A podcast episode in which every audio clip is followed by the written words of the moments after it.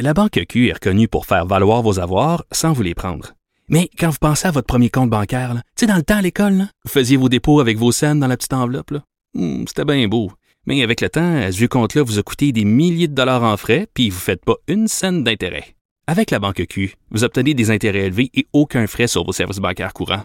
Autrement dit, ça fait pas mal plus de scènes dans votre enveloppe, ça. Banque Q. Faites valoir vos avoirs. Visitez banqueq.ca pour en savoir plus. Pendant que votre attention est centrée sur vos urgences du matin, vos réunions d'affaires du midi, votre retour à la maison ou votre emploi du soir, celle de Desjardins Entreprises est centrée sur plus de 400 000 entreprises à toute heure du jour. Grâce à notre connaissance des secteurs d'activité et à notre accompagnement spécialisé, nous aidons les entrepreneurs à relever chaque défi pour qu'ils puissent rester centrés sur ce qui compte, le développement de leur entreprise.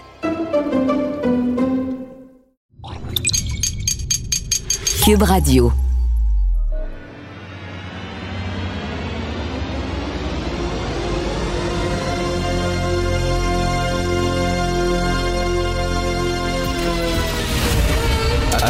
Attention, cette émission est laissée à la discrétion de l'auditeur. Les propos et les opinions peuvent choquer. Peuvent choquer. Oreilles sensibles s'abstenir. Richard Martineau. Martino. Un animateur pas comme les autres. Richard Martineau. Cube Radio. Hey, bonjour, bon vendredi. Vendredi déjà, je n'ai pas vu la semaine passée. J'ai cligné des yeux et elle était déjà passée. Donc, euh, merci beaucoup d'écouter Cube Radio. On est dans la marde. Les gens qui euh, vivent à Montréal, je vous le dis, Montréal, la ville de Montréal, est dans la chenoute. Alors, dans la presse aujourd'hui, les professeurs sont de plus en plus nombreux à décrocher à Montréal. Dans l'île de Montréal, les démissions d'enseignants ont connu une hausse marquée de 53% en trois ans. Et un millier d'entre eux ont quitté leur école.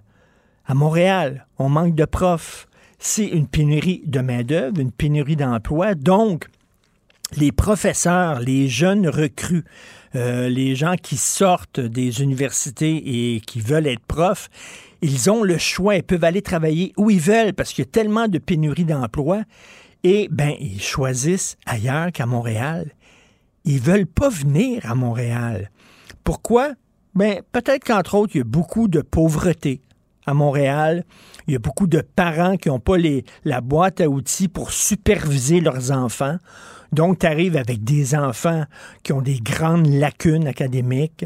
Euh, tu arrives avec des enfants qui n'ont pas mangé à la maison, qui ont des problèmes personnels, des problèmes de maltraitance, euh, euh, de manque d'amour, etc. Tu as aussi comme prof à dealer avec le multiculturalisme, qui est une richesse, je le dis, mais des fois, c'est pas facile parce que tu dois tenir compte de la religion d'un tel et des croyances de l'autre, puis des superstitions d'un autre, etc.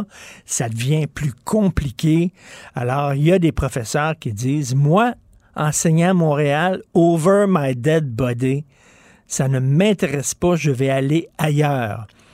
Et les policiers, c'est la même chose. J'en ai parlé cette semaine. J'ai discuté il y a quelques jours avec une jeune policière et elle me dit euh, que c'est très difficile de recruter pour Montréal parce que les jeunes qui sortent de l'école de police de Nicolette, euh, ils ont le choix d'aller où ils veulent parce que là encore, il y a une pénurie de main-d'œuvre. Puis ils disent Moi, Montréal, ça m'intéresse pas. Je veux pas y aller tu fais des interventions auprès de gens racisés, puis tu te fais traiter de raciste.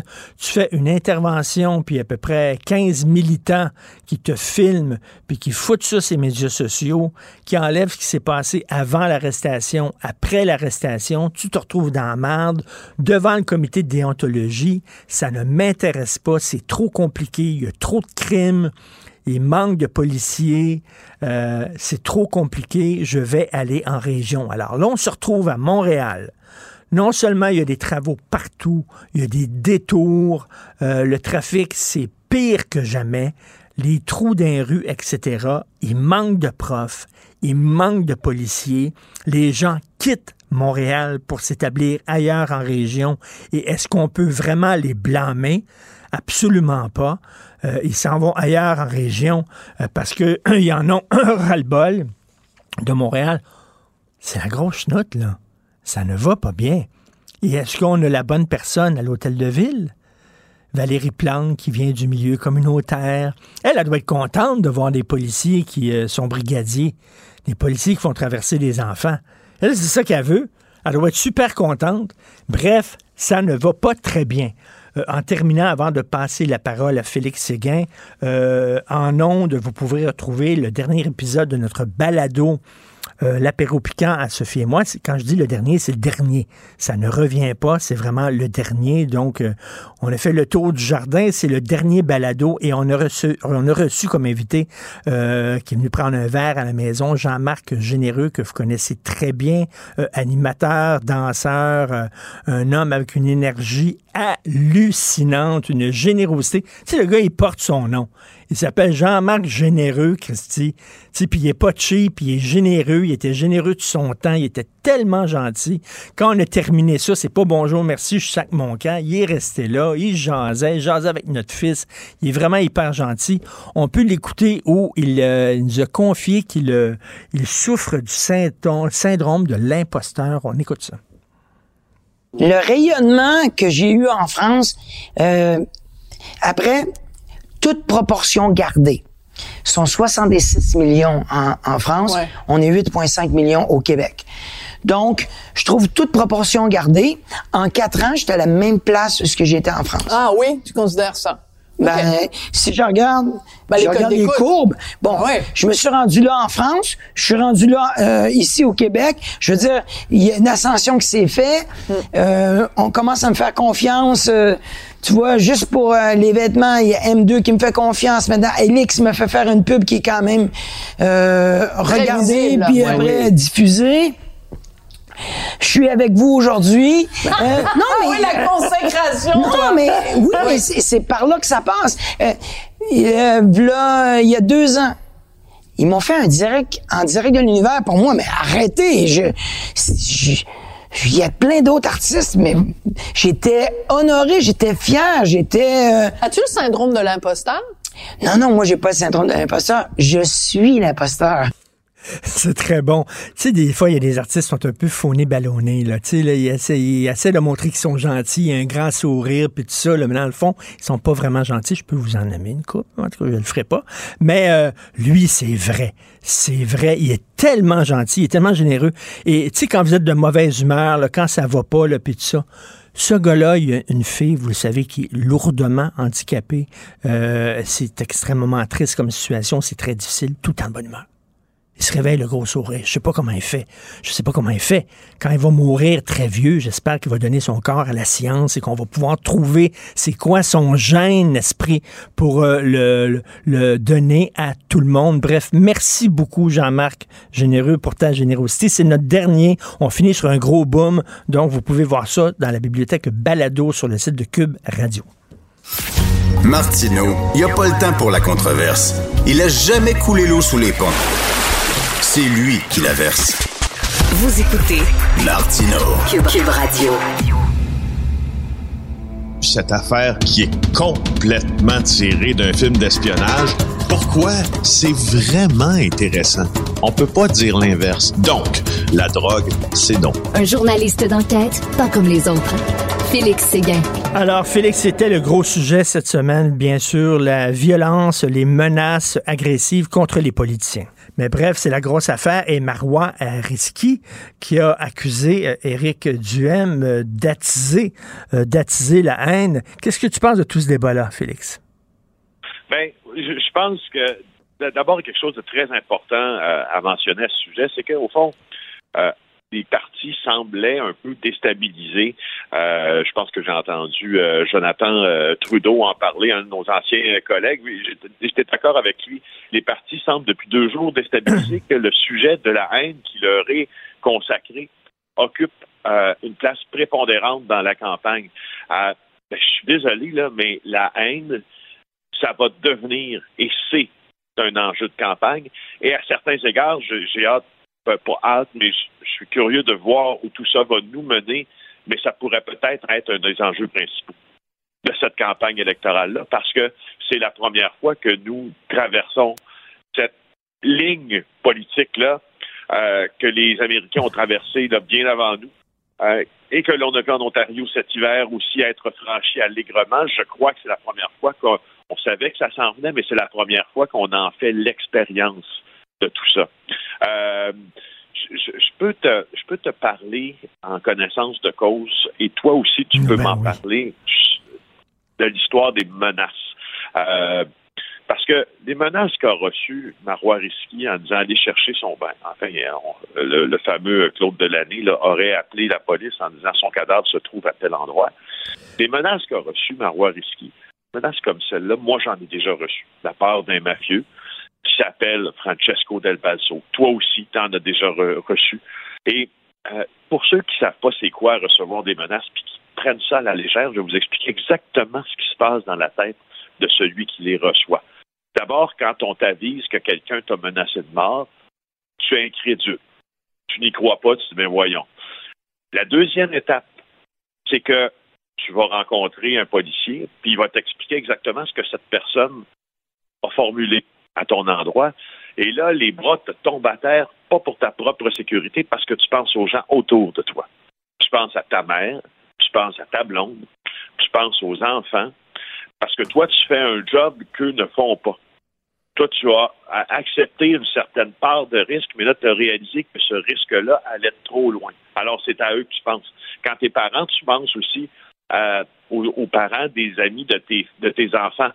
Est-ce que est-ce que mes filles vont recevoir la visite euh, euh, de leur petite copine? Est-ce que je deviendrai moi-même toxique ou encore dangereux pour eux mhm. en raison des risques pour ma sécurité? Ça, c'est à quoi tu penses en premier. Et après ça, quand les genoux te claquent un peu, quand tu as des épisodes de vertige et quand tu perds un peu tes repères, ben, quelques mois plus tard, tu te rends compte que ça t'a affecté. Tu te rends compte que sans dire que tu reviens d'un de, comme disent les soldats, d'un tour en Afghanistan, qui est complètement PTSD, donc de euh, syndrome de, choc post-traumatique, tu peux en avoir eu un léger. Puis à un moment donné, tu te surprends à faire le saut quand tu es dans la rue, quand quelqu'un passe trop près de toi, mmh. ou quand t'entends mmh. crier. Et, et là, donc, tu sais ce que ça crée, Charles, les menaces? Ça crée une situation chez la personne qui les reçoit. Marois Risky est dans cette situation-là présentement, et d'autres l'ont été avant elle, et d'autres le seront après. Euh, mais, mais, tu sais, il y a différentes personnes qui menacent. Hein. Dans le cas de Marois Risky, le gars semble être un déséquilibré. C'est pas tous des déséquilibrés, mais lui semble avoir des problèmes. Oui, alors faisons la, faisons la part des choses dans le cas euh, de l'homme qui est accusé d'avoir menacé la députée libérale. Alors, Claude Delaney, là, euh, vous allez lire le Journal de Montréal aujourd'hui. Jonathan Tremblay en fait un portrait pas mal intéressant. 62 ans, rencontre Marois Risky, entre autres au Congrès des jeunes libéraux, offre ses services comme bénévole. Quelques jours plus tard, finalement, il y a comme un... Hein, on, tourne il fait un 180 degrés, puis là, finalement, il pourra faire des menaces à l'endroit euh, de Marois Risky sur les réseaux sociaux, appelle au bureau d'Enrico Ciccone pour annoncer sa mort prochaine. Et là, euh, il a fait ça trois ou quatre fois, il semble, euh, selon les paroles de Marois Risky. C'est un gars d'origine qui est originaire des, euh, des îles de la Madeleine. Il s'est impliqué dans une campagne électorale près d'où il demeure à Sorel-Tracy avec le conseiller municipal Jocelyn Mondou. Pouf, même chose. Après deux semaines, et lui, il accuse le candidat aux, élections municipales de l'avoir menacé de mort. Une affaire qui tient pas debout pantoute. Alors, euh, on le sait, il a été libéré. Alors, sous condition, bien sûr, puis il doit soumettre un examen psychiatrique. Cela dit, tu as, raison de, parler du déséquilibré euh, de l'année, parce que ce sont pas tous des déséquilibrés, ce sont pas tous des conspirationnistes. En fait, on ne sait pas Tout si à fait. conspirationniste. Mais, c'est le rôle des, des, des, politiciens de prendre leur distance vis-à-vis de ces gens-là. Merci beaucoup, Félix. Bon week-end. On se reparle lundi. Merci. Bonne journée. Martino, souvent imité, mais jamais égalé. Vous écoutez Martino, Cube, Radio. Cube Radio. Cube Radio. En direct à LCN. On joint comme c'est notre nouveau rendez-vous de 8h45. Richard Martineau. Salut, Richard. Salut, Jean-François. Écoute, Pierre Poilièvre, euh, on sait, il veut être chef du Parti conservateur euh, du Canada. Il dit que s'il est élu euh, chef du parti, qui gagne les élections, qui devient premier ministre du Canada, il va adopter une loi qui va obliger les fonctionnaires à utiliser un langage simple lorsqu'ils vont s'adresser aux citoyens. Ça s'appelle le Clear Language Act. Il veut qu'on parle avec des mots simples. faut dire que Poiliev a euh, euh, appuyé les gens qui ont bloqué le centre-ville d'Ottawa et c'était effectivement assez simple comme vocabulaire. Hein. C'était assez simple. C'était, c'était, regarde, c'était vaccin, non, liberté. Trois mots. Trois mots quand même, mais c'est très, très simple. Ça va directement au point. Donc, Poiliev. Sans, compter, Richard, les autres mots euh, qui étaient dits à nos collègues. Des, noms, des noms d'oiseaux, exactement. Donc, Pierre Poiliev, euh, c'est comme pétrole, oui. Ben, c'est simple, hein? c'est comme ça va être ça le Parti conservateur. Donc le Clear Language Act qui va obliger les fonctionnaires à parler simplement. Faudrait utiliser cette loi-là pour les pancartes sur les interdictions de stationnement à Montréal. Ce serait, ça, ça pourrait être assez intéressant. faut presque un livre pour interpréter ce qui, est dit. Est-ce que j'ai le droit ou pas? Euh, on va parler d'un, passer d'un parti conservateur à un autre, celui du Québec qui fait jaser parce que, euh, Richard, je viens de parler de colère justement avec le docteur Gilles Chamberlain, le psychiatre, il y a, un instant.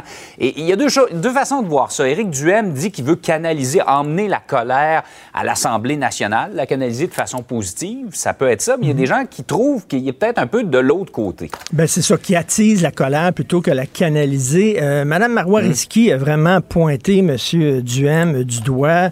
Euh, écoute, est-ce qu'il y a un lien entre le déséquilibré euh, que menacé de mort Mme Risky et Éric Duhem? Je ne crois pas. Reste que c'est une réalité. Jean-François, moi, quand je me fais menacer, je vais voir mm. les pages Facebook des gens qui me menacent pour savoir c'est qui cette personne-là. Mm. Et je te le dis, je l'imagine pas. Trois fois sur quatre, trois fois sur cinq, c'est des gens qui supportent Éric Duhem. Même chose avec ma blonde.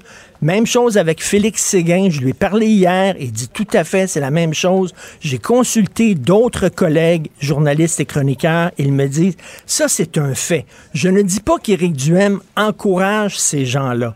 Mais Éric Duhem joue un jeu dangereux, Jean-François. Il pense la gratte. OK? Il veut des votes, il pense la gratte. Quand tu penses la gratte dans ta cour, Jean-François, tu ramasses pas rien que des fleurs tu ramasses des mégots de cigarettes, tu ramasses le caca de chien du voisin, tu mhm. ramasses toutes sortes d'affaires quand tu passes la gratte. Et lui, il décide, là, moi, les antivax, venez chez nous. Il y a des gens qui veulent pas se faire vacciner pour des bonnes raisons, c'est des raisons correctes. Là. Mhm. Ils sont immuno, euh, bon, euh, sensibles, etc. On peut comprendre ça. Mais il y a des coucous là-dedans. Il y a des coucous. Mhm. Il y a des gens, moi, là, si vous êtes contre l'establishment, venez chez moi. Nous autres aussi, on est contre les autorités gouvernementales il y a des coucous là-dedans.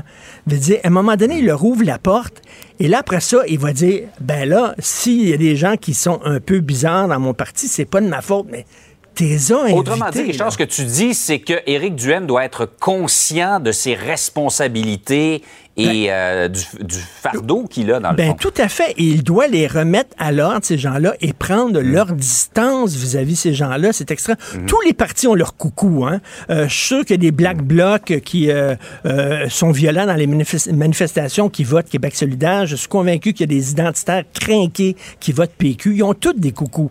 Mais chez le Parti conservateur du Québec, c'est une tendance lourde. Je dis pas que tous ceux qui mm. votent Éric Duhem sont des coucous, absolument pas. Il y a des gens qui ont d'excellentes raisons, qui sont super bons, puis tout ça. Mais regarde, il y a beaucoup de ces candidats et candidates qui tiennent des propos quand même assez particuliers. Donc, ils doivent faire très attention. Regarde le Parti républicain. Ils ont ouvert la porte au coucou, ils sont poignés avec, puis ils peuvent plus s'en débarrasser. C'est un jeu dangereux qu'ils jouent. C'est un pensez-y bien, effectivement. Euh, il y a des entreprises qui ont fait cavale contre la loi 96, la refonte de la loi 101. On comprend peut-être un petit peu mieux pourquoi. Ben oui, ont des sites Internet en anglais seulement. Il y en a beaucoup, hein, tu le sais, Jean-François.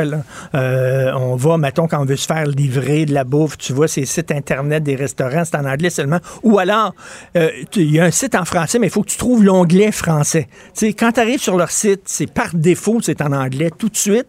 Là, il faut que tu cherches l'onglet français, puis il faut que tu cherches en maudit. Ah, il est tout petit dans le fond, puis là, il faut que tu appuies là-dessus. Là, on est au Québec, là. Puis comment ça se fait qu'il y a des entreprises qui ont des noms, des raisons d'État en anglais? Quand tu pars une entreprise, il faut que tu soumettes le nom de ton entreprise à un organisme. Les autres vont voir si il y a d'autres entreprises, s'il y a d'autres compagnies qui ont ton nom, puis tout ça. Puis ils vont, euh, est-ce que ton nom c'est correct, est-ce que c'est pas trop vulgaire, etc. Donc ils vont l'approuver. Comment ça se fait qu'on dit pas si c'est un nom en anglais, à moins, à moins, à l'exception, mettons, vous faites partie d'une chaîne, c'est correct, une chaîne internationale, mais si c'est un commerce local ici, ben, si tu, utilises un nom anglais, ben non, on va te dire non. Comment ça, on fait pas ça? Comment ça fait qu'on accepte que des mhm. entreprises locales utilisent une raison d'État en anglais et mettent leur site Internet en anglais seulement? D'un côté, on dit que le français, c'est intéressant, mais de l'autre, on leur permet ça. Je, trouve qu'on parle mhm. des deux côtés de la bouche. Si le français, c'est si important, on devrait dire, ben, tu es obligé d'avoir un nom français, puis ton site Internet est obligé d'être en français. Tu peux avoir un site anglais, mais quand on tombe sur ton site, d'abord, il est en français. Puis là, il va falloir chercher l'onglet English là, pour aller trouver le mot. mais je trouve qu'on se tire Renverser la tendance. Quoi. Tout à fait. On se tire un peu dans le pied. Hey Richard, passe une belle fin de semaine, même un bon long congé. Je pense qu'on se reparle juste euh, mardi. Mardi, oui. Alors, euh, de façon très claire, hein, long congé, yeah! Poilier va aimer ça. Bonne fin de semaine. Salut, bon week-end. Salut. La Banque Q est reconnue pour faire valoir vos avoirs sans vous les prendre. Mais quand vous pensez à votre premier compte bancaire, tu dans le temps à l'école, vous faisiez vos dépôts avec vos scènes dans la petite enveloppe. Hmm, c'était bien beau. Mais avec le temps, ce vieux compte-là vous a coûté des milliers de dollars en frais, puis vous ne faites pas une scène d'intérêt. Avec la Banque Q, vous obtenez des intérêts élevés et aucun frais sur vos services bancaires courants. Autrement dit, ça fait pas mal plus de scènes dans votre enveloppe, ça. Banque Q. Faites valoir vos avoirs. Visitez banqueq.ca pour en savoir plus. Pendant que votre attention est centrée sur vos urgences du matin, vos réunions d'affaires du midi, votre retour à la maison ou votre emploi du soir, celle de Desjardins Entreprises est centrée sur plus de 400 000 entreprises à toute heure du jour. Grâce à notre connaissance des secteurs d'activité et à notre accompagnement spécialisé, nous aidons les entrepreneurs à relever chaque défi pour qu'ils puissent rester centrés sur ce qui compte, le développement de leur entreprise. Si l'actualité était un vase brisé, ce serait lui qui recollerait les morceaux. Martino. Le choix des connaisseurs.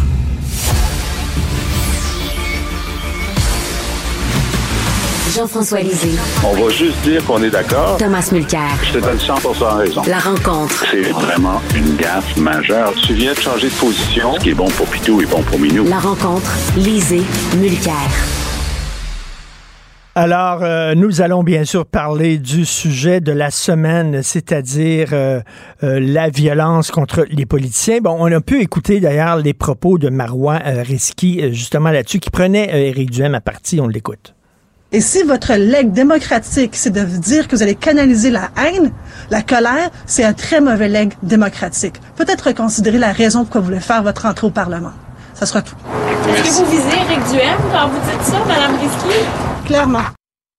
Alors, Thomas, est-ce que Éric Duhem canalise la colère des gens, comme il le dit, ou l'attise la colère des gens? Qu'est-ce que tu penses? Je pense que c'est les deux. Et il y a quelque chose d'assez étonnant dans la réaction de Duhem hier, parce qu'il essaie de se positionner en victime. Depuis le début de la campagne, il multiplie les sorties pour veiller à ce qu'on parle de lui, puis quand on parle de lui, mais que c'est pas tout à fait comme ça qu'il aurait voulu, il dit Ah, c'est épouvantable, on parle de moi. Hey, come on.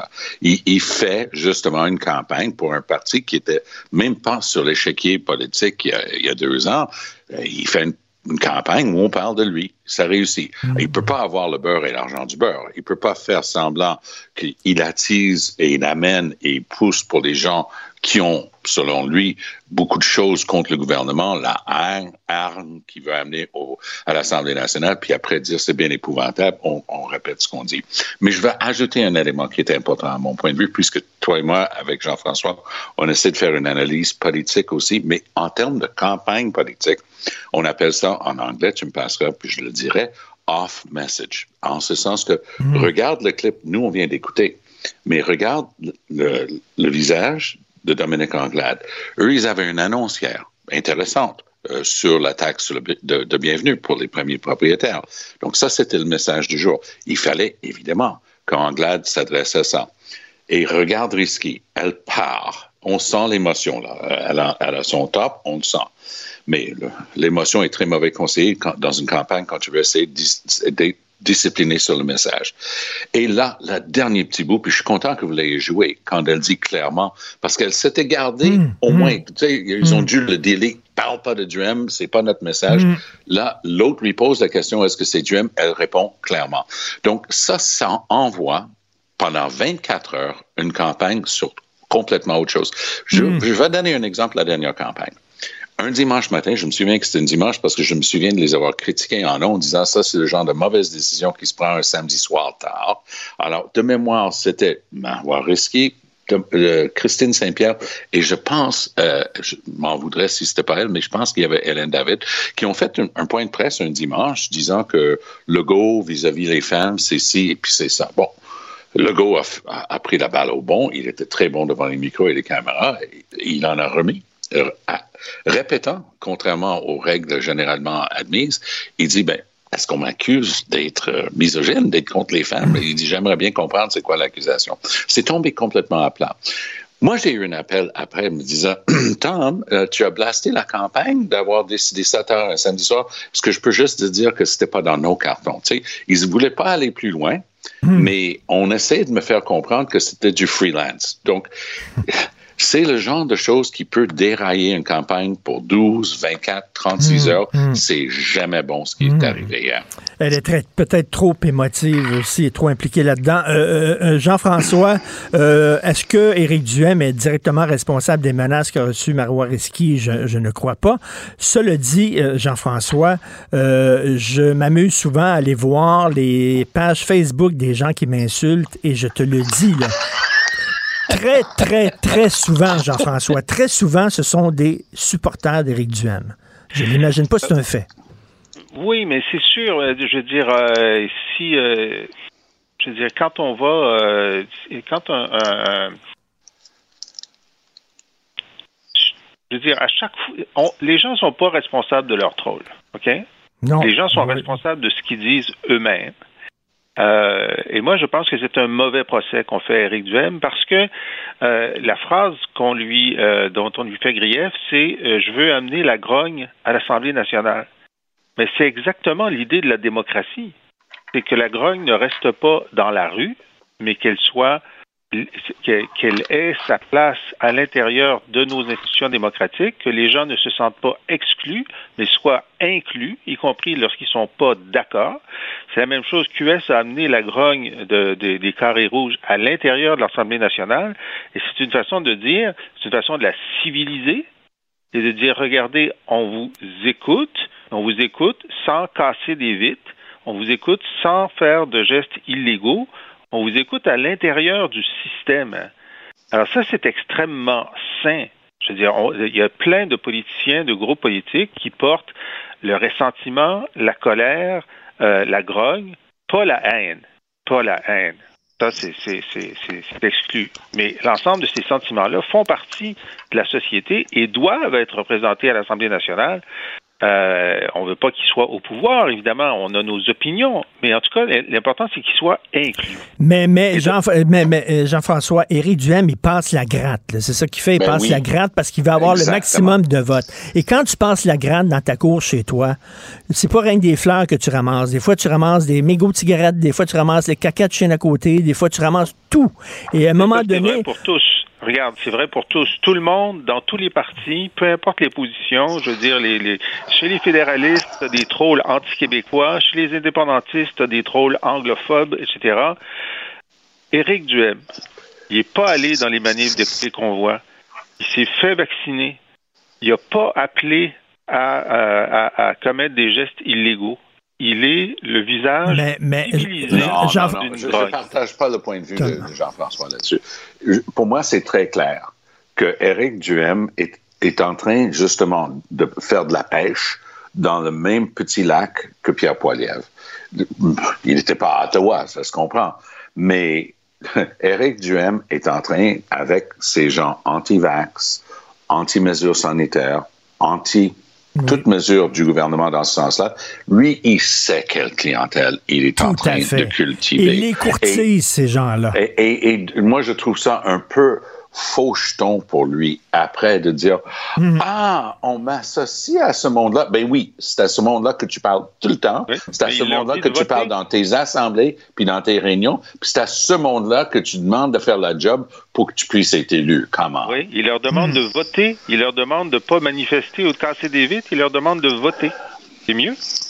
Ah, c'est théoriquement mieux, mais je pense qu'il y a une énorme différence entre cette théorie et ce qu'il est en train de faire. Euh, il, est juste plus intelligent que la moyenne. Et il, est, il est futé. Mais c'est très clair pour moi ce qu'il est en train de faire. Poliev est allé dire du bien du convoi illégal insurrectionniste à Ottawa. Éric Duhem, jamais. Ben, un, il va pas à Ottawa. Et, deux, ben, c'est quand, même, quand même son monde, là. Qu'on se fasse pas d'illusions là-dessus. Jean-François. bien pire. Si on, fait le palmarès du pire, Poiliev est bien pire. Ah pas euh, là, là, là-dessus, tu n'auras pas d'argument de ma part. Parce que Poiliev est en train. Parce que ce qui est dangereux, c'est que Poiliev est bien équipé. On l'a vu encore hier. Tu sais, quand tu sors un truc subtil comme dire, moi, je veux changer la manière de préparer les documents au gouvernement. Moi, j'ai travaillé dans ce dossier-là. On appelle ça la lisibilité. C'est une, c'est une science. Rendre les documents, notamment les contrats d'adhésion, le contrat d'assurance, des trucs comme ça, lisibles, parle comme un des mortels. Il y a des lois là-dessus aux États-Unis. C'est des lois de protection du consommateur. Il est allé là-dessus hier. C'est un peu cap c'est un peu flyé son truc, la manière qu'il l'amène, c'est lui contre le gouvernement, mais tu sais que c'est le résultat d'une recherche de fond. Là. Ces focus groups fonctionnent bien. Pauvre Charret, euh, par contre, Tasha Carradine a trouvé le sujet du jour hier, débattre de la recette des Nanaimo bars, un excellent dessert pour ceux qui ne connaissent pas, des Nanaimo bars en disant qu'il n'y a pas de farine là-dedans, donc Poiliev est en train d'induire le public en erreur parce qu'il a mentionné le prix de la farine. C'est hallucinant mais, comme échange. Ça ne s'invente pas. Jean-François, lorsqu'il était euh, animateur de radio, euh, lorsqu'il était chroniqueur, Éric Duhem, pendant la crise étudiante, Éric Duhem disait à Gabriel Nadeau-Dubois, euh, vous êtes responsable des actes de violence qui sont commis par vos troupes, mettez vos gens au pas, faites de l'ordre dans votre gang. C'est ça qu'il disait à Gabriel Nadeau. Nadeau-Dubois. Ben oui, puis Gabriel Nadeau-Dubois, à l'époque, refusait de condamner la violence. Refusait de condamner la violence. Éric Duhem a toujours condamné la violence. Mais comment ça se fait? Moi, je parle à Félix Séguin, ma blonde, c'est la même chose. J'ai parlé à plein de chroniqueurs, je te le dis très souvent, lorsqu'on reçoit des menaces extrêmement agressives, euh, ce sont des supporters d'Éric Duham. Et tu, tous les partis attirent des coucous, mais lui, c'est une tendance lourde. Non, il est en train de les fédérer. Il est en train de fédérer les coucous. Et c'est son but. Et c'est pour ça que je trouve ça tellement faux quand il, s'est mis devant ce drôle de mur vert hier, j'imagine qu'il était dans une garderie ou quelque chose. Ah, la larme n'était pas loin du coin de l'œil, là. Ah, c'est épouvantable. On parle de moi, on dit que pas. Ah, ben oui. C'est comme ça que tu as eu de l'attention depuis la dernière année en t'acoquinant avec ce monde-là. Arrête de faire semblant que tu ne le savais pas. Et euh, je veux parler de GNL euh, rapidement. Euh, qu'est-ce que tu en penses, Tom? Et après ça, on va aller à Jean-François. Ben, Pierre Fitzgibbon n'a pas de filtre. Le go est assez brillant pour pas parler de ça. Duhem a fait un, du très bon travail de politicien dans ce dossier-là. Il est allé là-bas au Saguenay dire Moi, si je suis élu, je vais l'approuver le projet. Il était rejeté au fédéral et au provincial. Le gars est supposé d'avoir mis ça au rencard, mais voilà un article de fond sur des, des, des discussions qu'aurait eues Fitzgibbon avec de nombreux personnages disant Attends, après les élections, on va revenir avec ça. Moi, je trouve que si on est dans une élection, le public a le droit de savoir ce qui s'en vient après, si ce groupe-là est réélu. Parce que les gens en Ontario demandent l'heure, là, ceux qui ont des, personnes âgées, des membres de leur famille dans des résidences, ils viennent d'apprendre que Doug Ford a tout un plan pour les shipper dans d'autres régions. Euh, personne n'a parlé de ça pendant l'élection. Alors moi, puisque ça m'intéresse au plus haut point le dossier Énergie Saguenay et GNL, je veux savoir c'est quoi le vrai plan pour le go après les élections. J'aimerais bien avoir une réponse claire de sa part. Euh, Jean-François? Ben, moi, un aspect qui est intéressant dans, cette histoire-là, c'est que euh, Radio-Canada, ses sources sont fédérales. euh, au fédéral, mm. c'est le Parti libéral de Justin Trudeau qui est au pouvoir. Et les sources devaient bien savoir que ça allait mettre euh, M. Euh, Legault dans l'embarras. Et M. Trudeau n'a pas eu l'aide de M. Legault lors de la dernière élection fédérale. Au contraire, il avait dit de surtout ne pas voter pour le Parti libéral puis le NPD. Et est-ce que c'est une façon de rendre la monnaie de sa pièce à Legault, de lui envoyer des petites bombinettes avec des sources anonymes pendant sa campagne? Je ben, pose la question. Coïncidence? Je ne pense pas. moi, je suis toujours partant pour, pour les théories de conspiration, mais un instant.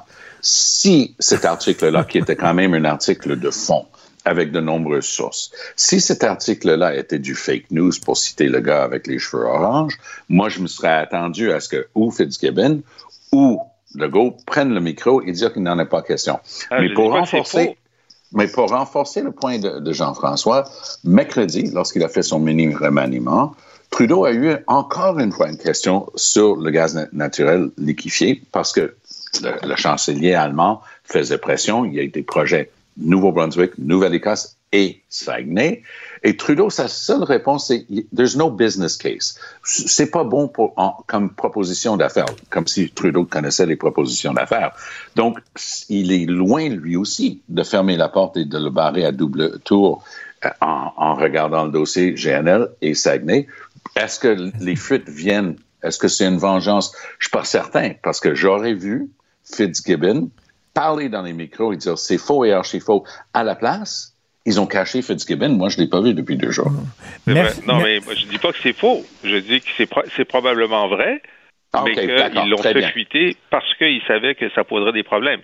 Et la, réponse du fait qu'il n'y ait pas de montage financier, et c'est tout à fait vrai. Depuis que Warren Buffett s'est retiré du projet GNL, pas parce que c'était pas rentable, mais parce qu'il pensait que ça n'arriverait jamais, compte tenu de la réglementation, l'acceptabilité sociale, il n'y a pas d'investisseur euh, phare pour le projet GNL. Mais là, il y a les Allemands qui, les Allemands donneraient l'argent demain matin si, le projet avait le feu.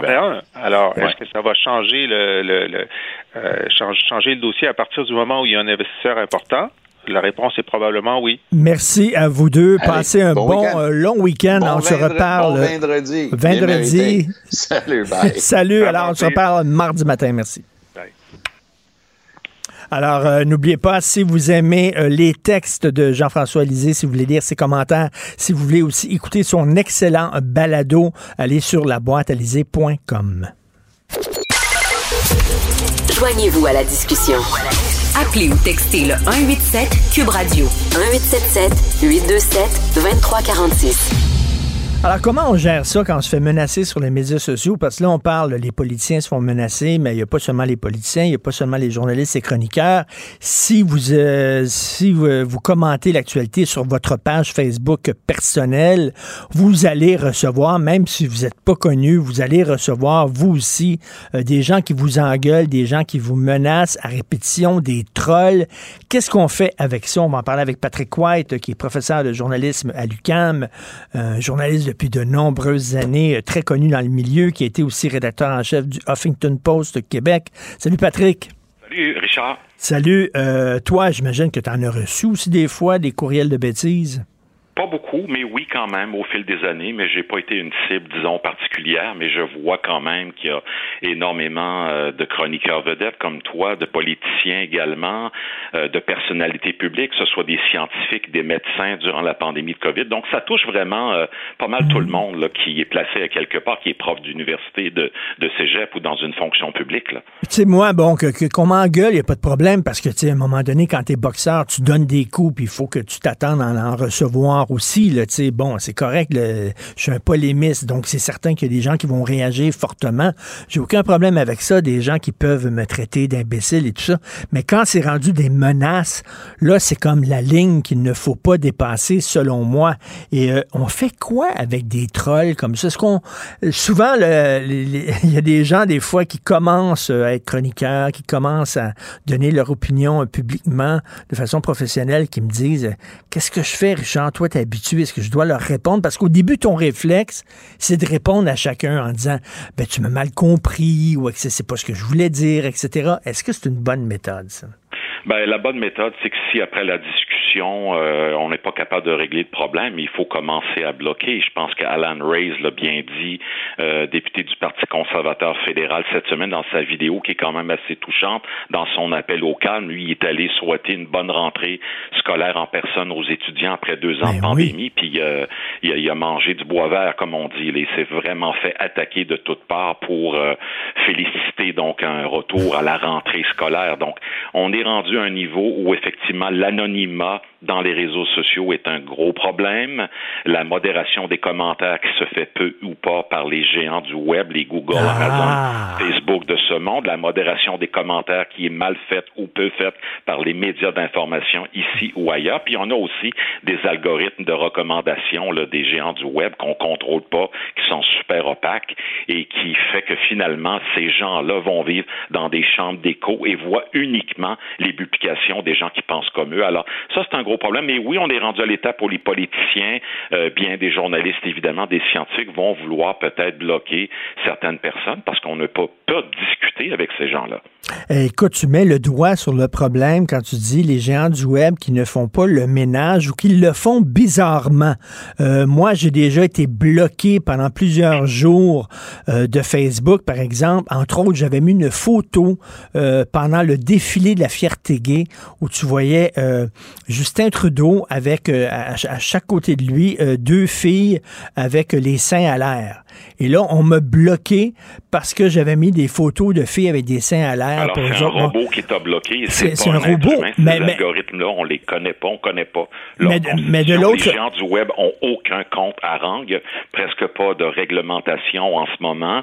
C'est les profits, c'est des compagnies privées, c'est pas l'intérêt public euh, qui prime. Et j'ai quelques informations pour toi, des chiffres en particulier. 5% euh, des contenus haineux sont modérés par Facebook et 0 0,5 des contenus qui incitent à la violence sont modérés chez Facebook. Ça, évidemment, c'est des documents confidentiels de ah, la lanceuse d'alerte qui ont été dévoilés l'an dernier euh, par 60 Minutes à CBS et le Wall Street Journal. Donc, Facebook fait de grands efforts. Ils ont embauché des centaines de milliers de modérateurs de contenu dans les dernières années. Ils ont supprimé 15 milliards de faux comptes dans les deux dernières années, mais ils réussissent pas à modérer euh, ces contenus-là et c'est pour ça qu'on laisse des, des robots, l'intelligence artificielle de faire le travail. Ça, c'est un très, très gros problème. La bonne nouvelle, c'est qu'il y a une loi fédérale qui s'en vient euh, pour euh, contrôler euh, les, contenus préjudiciables en ligne. Et là, on va s'attaquer au fédéral cet automne sur les contenus préjudiciables, l'incitation à la violence, les discours haineux. On va forcer Google, Facebook, euh, Apple à retirer les commentaires haineux en 24 heures. Alors, ça va mettre une pression là, sur les, les utilisateurs euh, des réseaux sociaux, mais aussi sur les GAFA eux-mêmes. Écoute, Patrick, ma, ma blonde Sophie, des fois, c'est des menaces de viol, des affaires vraiment très élevées. Et elle a contacté Twitter, elle a contacté Facebook, elle a signalé ces comptes-là en disant, ben, ça n'a pas de bon sens, c'est des menaces. Rien. Il s'est rien fait. Donc, quand Facebook dit, on va faire le ménage, c'est de la poudre aux yeux. En fait, euh, Patrick, c'est impossible. C'est comme arriver dans le plein milieu du fleuve avec les bras en croix et essayer d'arrêter le courant. C'est pas possible. Ben, ils n'ont pas de service à la clientèle. Ça, c'est un très, très gros problème. Moi-même, mon compte Twitter a été euh, hacké, piraté il y a deux ans. Ça a pris des semaines avant. Ça, ça serait que j'ai dû embaucher un pirate informatique à Jacksonville, en Floride, pour récupérer euh, mon compte Twitter. il n'y avait aucune controverse. Je ne sais pas qui, euh, qui a piraté mon compte, mais la réalité aussi, c'est que les, médias sociaux ne sont pas représentatifs. Quand on parle que la twittosphère au Québec pense tel truc ou comment les gens sur Twitter réagissent à il y a 80 des Québécois qui sont pas sur Twitter. Il faut penser à ça également. Là. Donc, les médias sociaux ne sont pas nécessairement représentatifs de la société au complet. Puis quand on parle que, bon, les problèmes de la campagne électorale au Québec en ce moment, c'est les réseaux sociaux, c'est pas juste ça. Là. Il y a la montée du populisme, il y a le manque de confiance d'un grand nombre de citoyens envers les institutions publiques, les médias, les journalistes, les scientifiques, les médecins, les avocats, tout ça euh, a commencé il y a 30-40 ans. Ce, ce, manque de confiance-là se développe à une vitesse fulgurante. Donc, les réseaux sociaux sont une cause du problème en ce moment, une parmi tant d'autres. Et moi, je dis aux gens, là, allez pas lire les commentaires, protégez-vous, là, ça va vous faire du mal. Lisez pas les commentaires, googlez pas votre nom pour savoir ce que les gens disent de vous. Et moi, euh, tu sais, Twitter, des fois, ils disent, est-ce que vous voulez être notifié lorsque votre nom apparaît dans des... Jamais. Je, je ne veux pas voir ce qui circule. Et écoute, Patrick, je le dis à mes amis, mes proches le savent. Venez pas me dire, hey Richard, t'as pas vu ce que... Je veux pas le savoir. Pourquoi? Parce qu'à un moment donné, tu stresses trop. Oui, ben c'est ça. Alors, une bonne hygiène numérique, effectivement, c'est d'enlever les notifications sur son téléphone, euh, limiter évidemment euh, à quelques minutes ou quelques heures par jour la consommation de contenu-là, puis évidemment euh, se rendre compte aussi que la vie virtuelle, c'est la vie réelle un commentaire haineux sur Internet, c'est criminel au Canada. Puis avec la nouvelle loi fédérale qui s'en vient, il y a des conséquences. Là. Il y a des arrestations. Le SPVM surveille ça. La Sûreté du Québec est hautement impliquée euh, en ce qui concerne les menaces envers les politiciens. C'est la une du Journal de Montréal aujourd'hui. On est passé de 16 à 400 menaces contre des politiciens au Québec en deux ans. Donc c'est c'est très réel tout ça. Et c'est pas virtuel. Il faut arrêter de se cacher derrière l'anonymat. Et tu imagines, là, nous, on est des adulte, euh, on peut faire face à la tempête. T'imagines, tu es un adolescent, un jeune adolescent, tu es, en, train de faire ta personnalité, tu sais pas encore euh, qui tu es. Le regard que les gens posent sur toi, c'est extrêmement important. Et tu es l'objet, mettons, de, de, de cabales, de trolls et tout ça. Ça peut détruire un enfant, là. Oui, Richard, alors j'ai des statistiques pour toi. Les impacts négatifs d'Instagram, par exemple, selon une enquête récente du Wall Street Journal basée sur les euh, les, filières secrètes de Facebook. Il y a 13 des adolescentes qui ont des pensées suicidaires liées à leur estime de soi sur Instagram. Euh, on considère que Instagram est nocif pour une jeune ado sur trois. Il y a des enjeux de troubles alimentaires chez les adolescentes liés à Instagram et également des enjeux de santé mentale et de représentation des jeunes filles, leur image dans les réseaux sociaux. Donc, euh, Facebook fait de l'argent avec tout ça. Hein. Facebook, ben c'est Instagram, c'est WhatsApp, c'est Messenger et également et Facebook fait de l'argent avec tous ces contenus-là. Et Facebook, c'est comme s'ils nous donnaient le pouvoir. C'est un pouvoir qu'ils m'ont donné puis que je veux pas avoir. Je veux pas avoir ce super pouvoir-là. Et je m'ennuie de l'époque où je l'avais pas, c'est-à-dire de, de lire dans la tête des gens. Tu sais, avant, je me promenais sur la rue Sainte-Catherine et je croyais que tout le monde était gentil, puis correct et des bons citoyens. Et là, encore, grâce à, cause des médias sociaux, je peux voir ce que les gens écrivent quand ils sont seuls chez eux, puis c'est laid en maudit. Il y a beaucoup de frustration. Penser 77 fois 7 fois avant de publier quelque chose. Est-ce que je pourrais perdre mon emploi pour ça. Est-ce que je le dirais euh, dans ta face, Richard, euh, le message que je pourrais publier? Est-ce que dans la vraie vie, je serais capable d'aller dire ça en public? Et souvent, ben, quand la réponse est non, ben, tu t'abstiens et tu fais le ménage dans tes comptes et oui, s'il faut bloquer des gens, il faut le faire et ça fait partie d'une scène hygiène numérique, y penser deux fois mmh. avant de publier, c'est vraiment un enjeu euh, de société. Puis là, on voit que l'explosion des plaintes, les menaces envers les politiciens, mais aussi des insultes euh, contre les journalistes dans les manifs. Tout ça est très réel. Mm. On n'est plus vraiment dans le dans la pensée magique. On est dans la réalité où euh, on a des insultes. Tu as vu la, la, tentative d'assassinat hier soir de mm. Christina Kirchner, vice-présidente de l'Argentine. Ben, ah La balle n'est pas partie. Euh, elle, euh, c'est vraiment incroyable ce qui est arrivé. On voit que la polarisation de la société est rendue à l'extrême. Et évidemment, euh, les réseaux sociaux, les chaînes de nouvelles continues aux États-Unis contribuent énormément à cette polarisation-là. En fait, aux États-Unis, les chaînes câblées d'information contribuent davantage à la polarisation que les réseaux sociaux. Et euh, il faut tous se regarder dans le miroir, hein, parce que moi, euh, je fais pas seulement pointer les autres. Il m'est arrivé aussi des fois, t'es pompé, t'écris quelque chose, tu réponds rapidement, un petit verre dans le nez des fois. Tu il, il, devrait avoir, comme dans les autos, là, tu souffles, puis si tu souffles, puis euh, t'es trop, euh, t'as bu trop d'alcool, ton ordinateur part pas. Ça serait bon, ça, un démarreur, un détecteur d'alcool, ces ordi, ça serait excellent. on devrait faire ça, Patrick, partir ça, on deviendrait riche, toi et moi. c'est sûr et certain. Mais tu sais, on a tous à se regarder dans, le miroir aussi. Euh, oui, on, fait... est en, campagne électorale et tout ça est en train de s'amplifier. Bon, on pointe du doigt Éric Duhem et son parti. Il est devenu le beau émissaire, mais euh, euh, Antoine Robitaille l'explique bien dans le Journal de Montréal aujourd'hui. Là, c'est pas en pointant les autres du doigt qu'on va régler le problème. Durant cette campagne électorale-là, si on parle de des menaces envers les politiciens qu'on voit en ce moment, euh, les, les bureaux saccagés de députés, tout ça est totalement inacceptable et c'est réel et ça part souvent mhm. de menaces qui viennent des réseaux sociaux. Là. Tout à fait. Qu'on n'a pas, pris au sérieux, entre autres. Tout à fait. Merci beaucoup pour tes propos éclairants et tu dois être un excellent prof, j'en suis convaincu. Patrick White, merci. Bonne journée, Richard. Salut, bonne journée. La Banque Q est reconnue pour faire valoir vos avoirs sans vous les prendre. Mais quand vous pensez à votre premier compte bancaire, tu dans le temps à l'école, vous faisiez vos dépôts avec vos scènes dans la petite enveloppe. Hmm, c'était bien beau. Mais avec le temps, ce vieux compte-là vous a coûté des milliers de dollars en frais, puis vous ne faites pas une scène d'intérêt. Avec la banque Q, vous obtenez des intérêts élevés et aucun frais sur vos services bancaires courants. Autrement dit, ça fait pas mal plus de scènes dans votre enveloppe, ça. Banque Q, faites valoir vos avoirs. Visitez banqueq.ca pour en savoir plus. Pendant que votre attention est centrée sur cette voix qui vous parle ici, ou encore là, tout près ici, très loin là-bas, Celle de Desjardins Entreprises est centrée sur plus de 400 000 entreprises partout autour de vous. Depuis plus de 120 ans, nos équipes dédiées accompagnent les entrepreneurs d'ici à chaque étape pour qu'ils puissent rester centrés sur ce qui compte, la croissance de leur entreprise. Ben oui, on le sait. Martineau, ça n'a pas de bon sens comme il est bon. Vous écoutez Martineau. Cube Radio.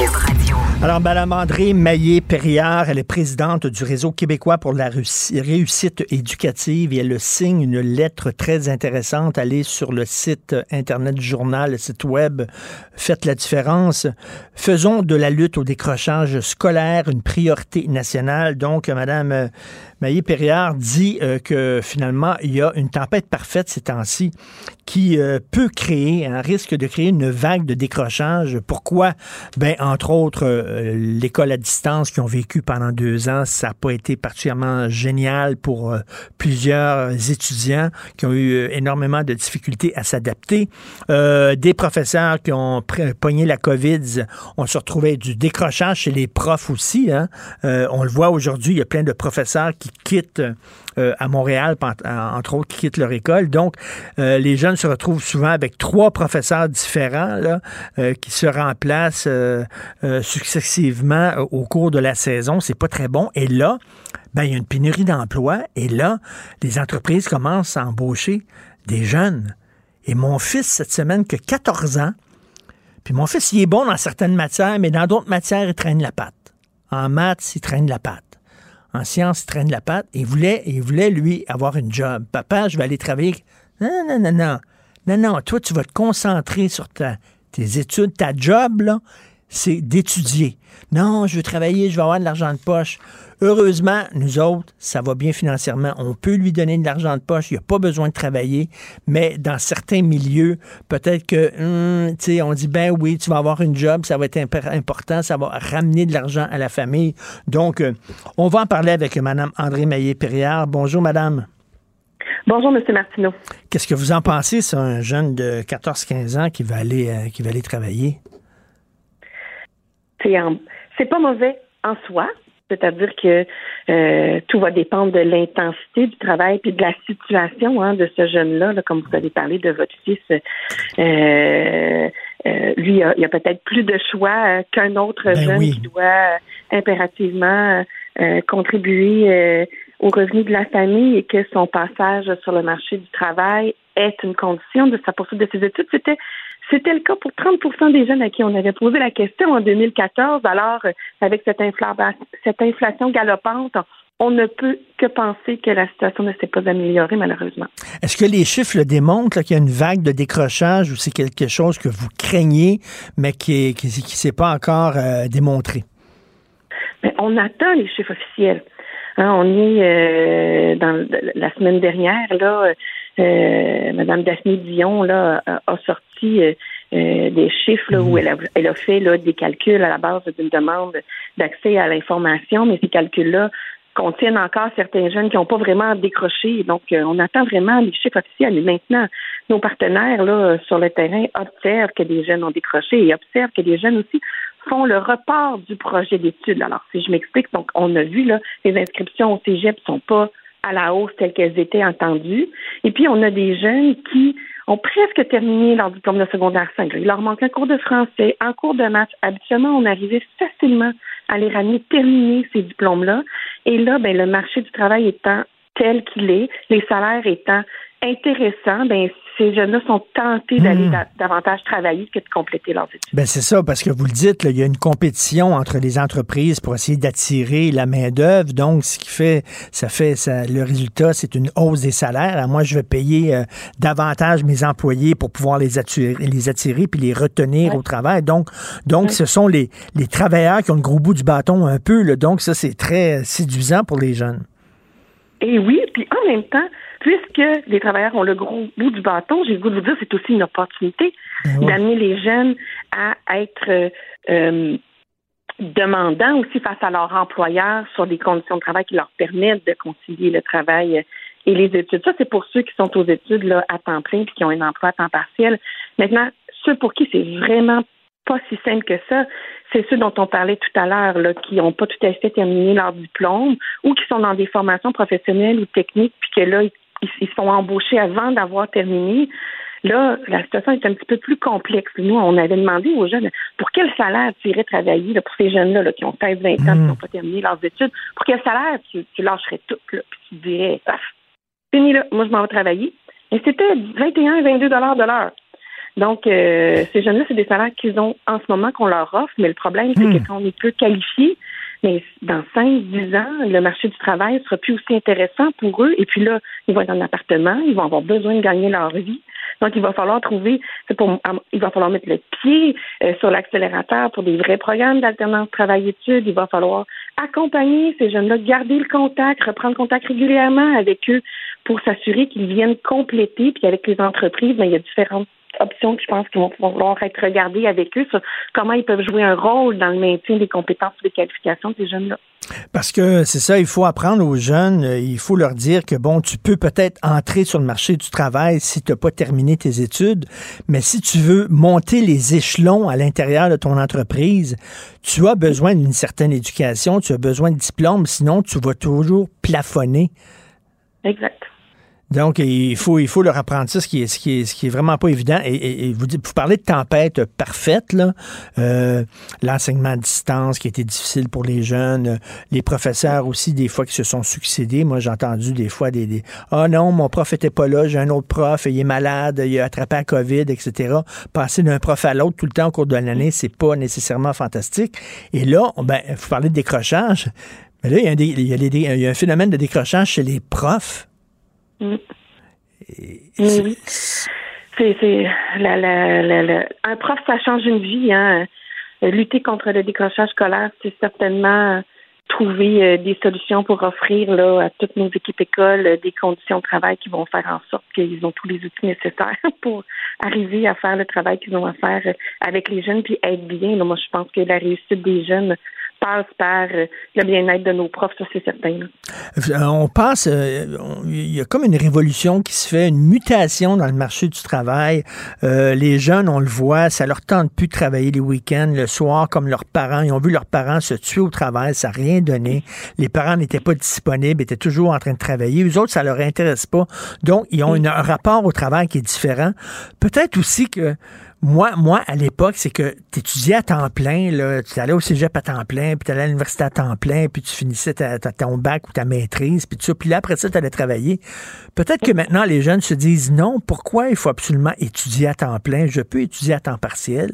On va changer notre conception, non seulement du travail, mais la conception de l'étude aussi.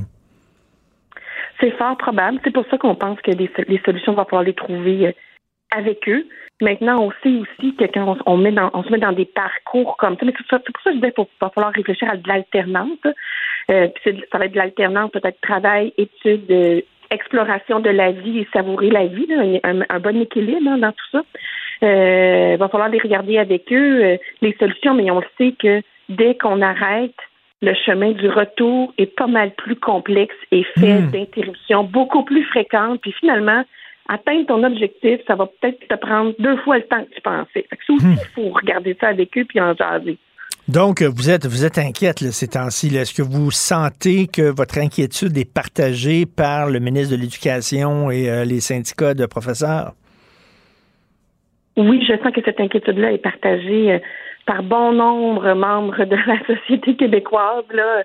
Euh, beaucoup de parents, bien entendu, mais beaucoup d'enseignants, de direction d'école, au niveau de nos élus aussi. euh, euh, j'aime, tu sais, on aimerait euh, entendre parler plus d'éducation peut-être dans cette campagne électorale-là, mais j'ose penser que ça va venir. Là. Euh, euh, il va falloir avoir euh, des vraies solutions euh, à proposer, puis s'y mettre euh, rapidement, puis aussi euh, être en mesure de nous donner les taux de décrochage scolaire réels. Tu sais, euh, comme, Ben comme oui. on dit, là, on est en attente des taux officiels. Là.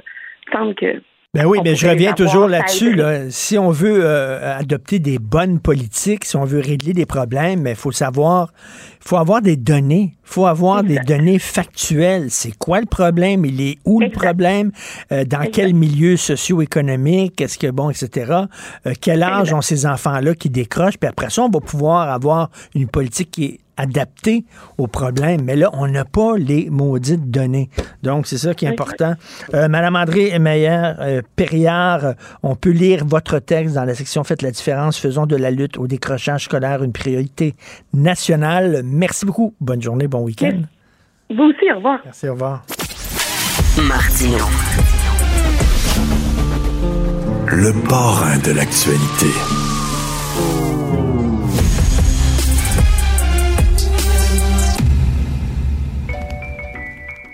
Te rappellerai que 1,3 milliard, 44 milliards de dollars. C'est beaucoup, beaucoup d'argent. À partir de cet événement-là, il y a eu un point de bascule. Un directeur de la section argent, pas comme les autres.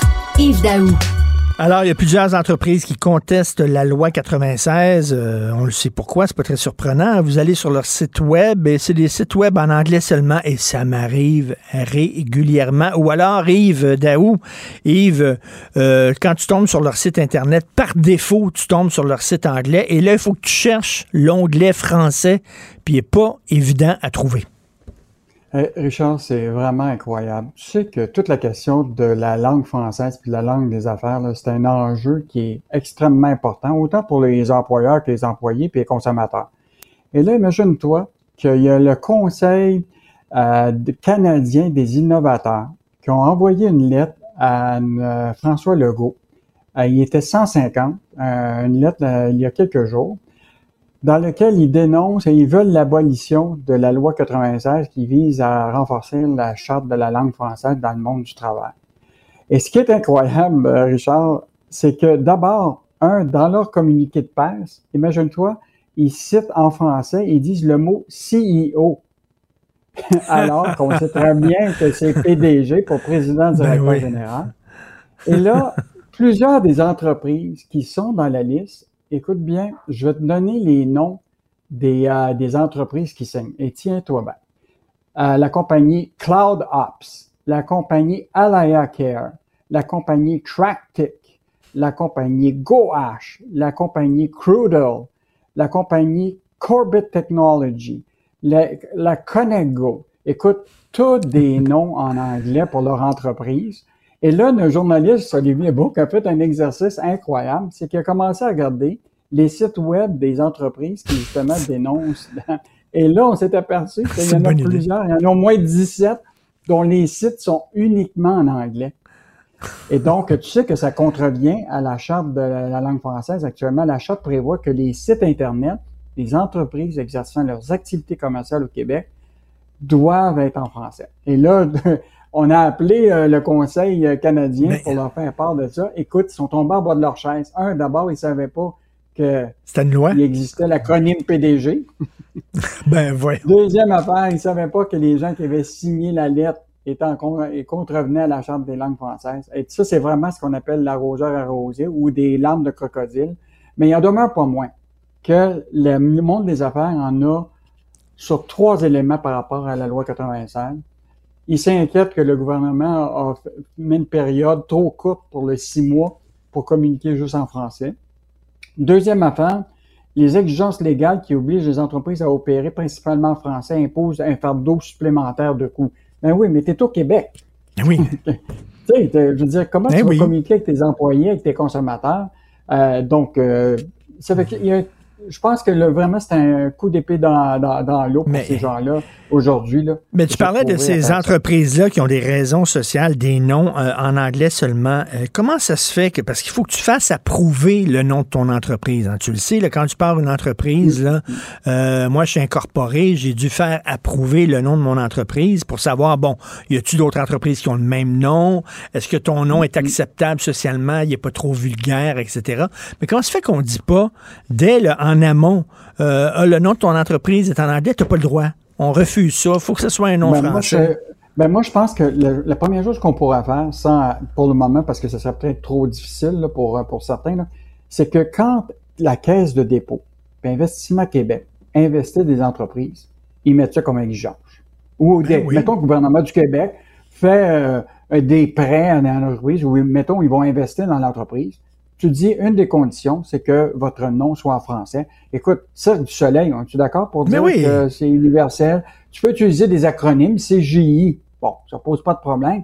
Mais là, quand tu es rendu Connect Go, euh, Crowdle, etc., mettons qu'on s'entend euh, que... Ah, c'est vrai. c'est- Mais, mais, mais, c'est- c'est- euh, on est- la bonne nouvelle sur le front du français, c'est que tu parlais cette semaine, là, vous avez sorti ça, le, le, le boss, le patron de Couchetard, euh, qui euh, non seulement ne parle pas français, mais euh, il est trop occupé pour l'apprendre.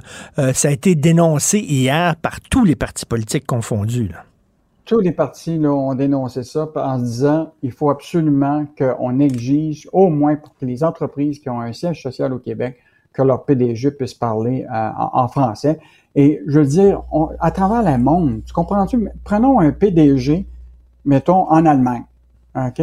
Qui se présente devant ses employés, puis il dit, je parle pas l'allemand, je parle juste le français.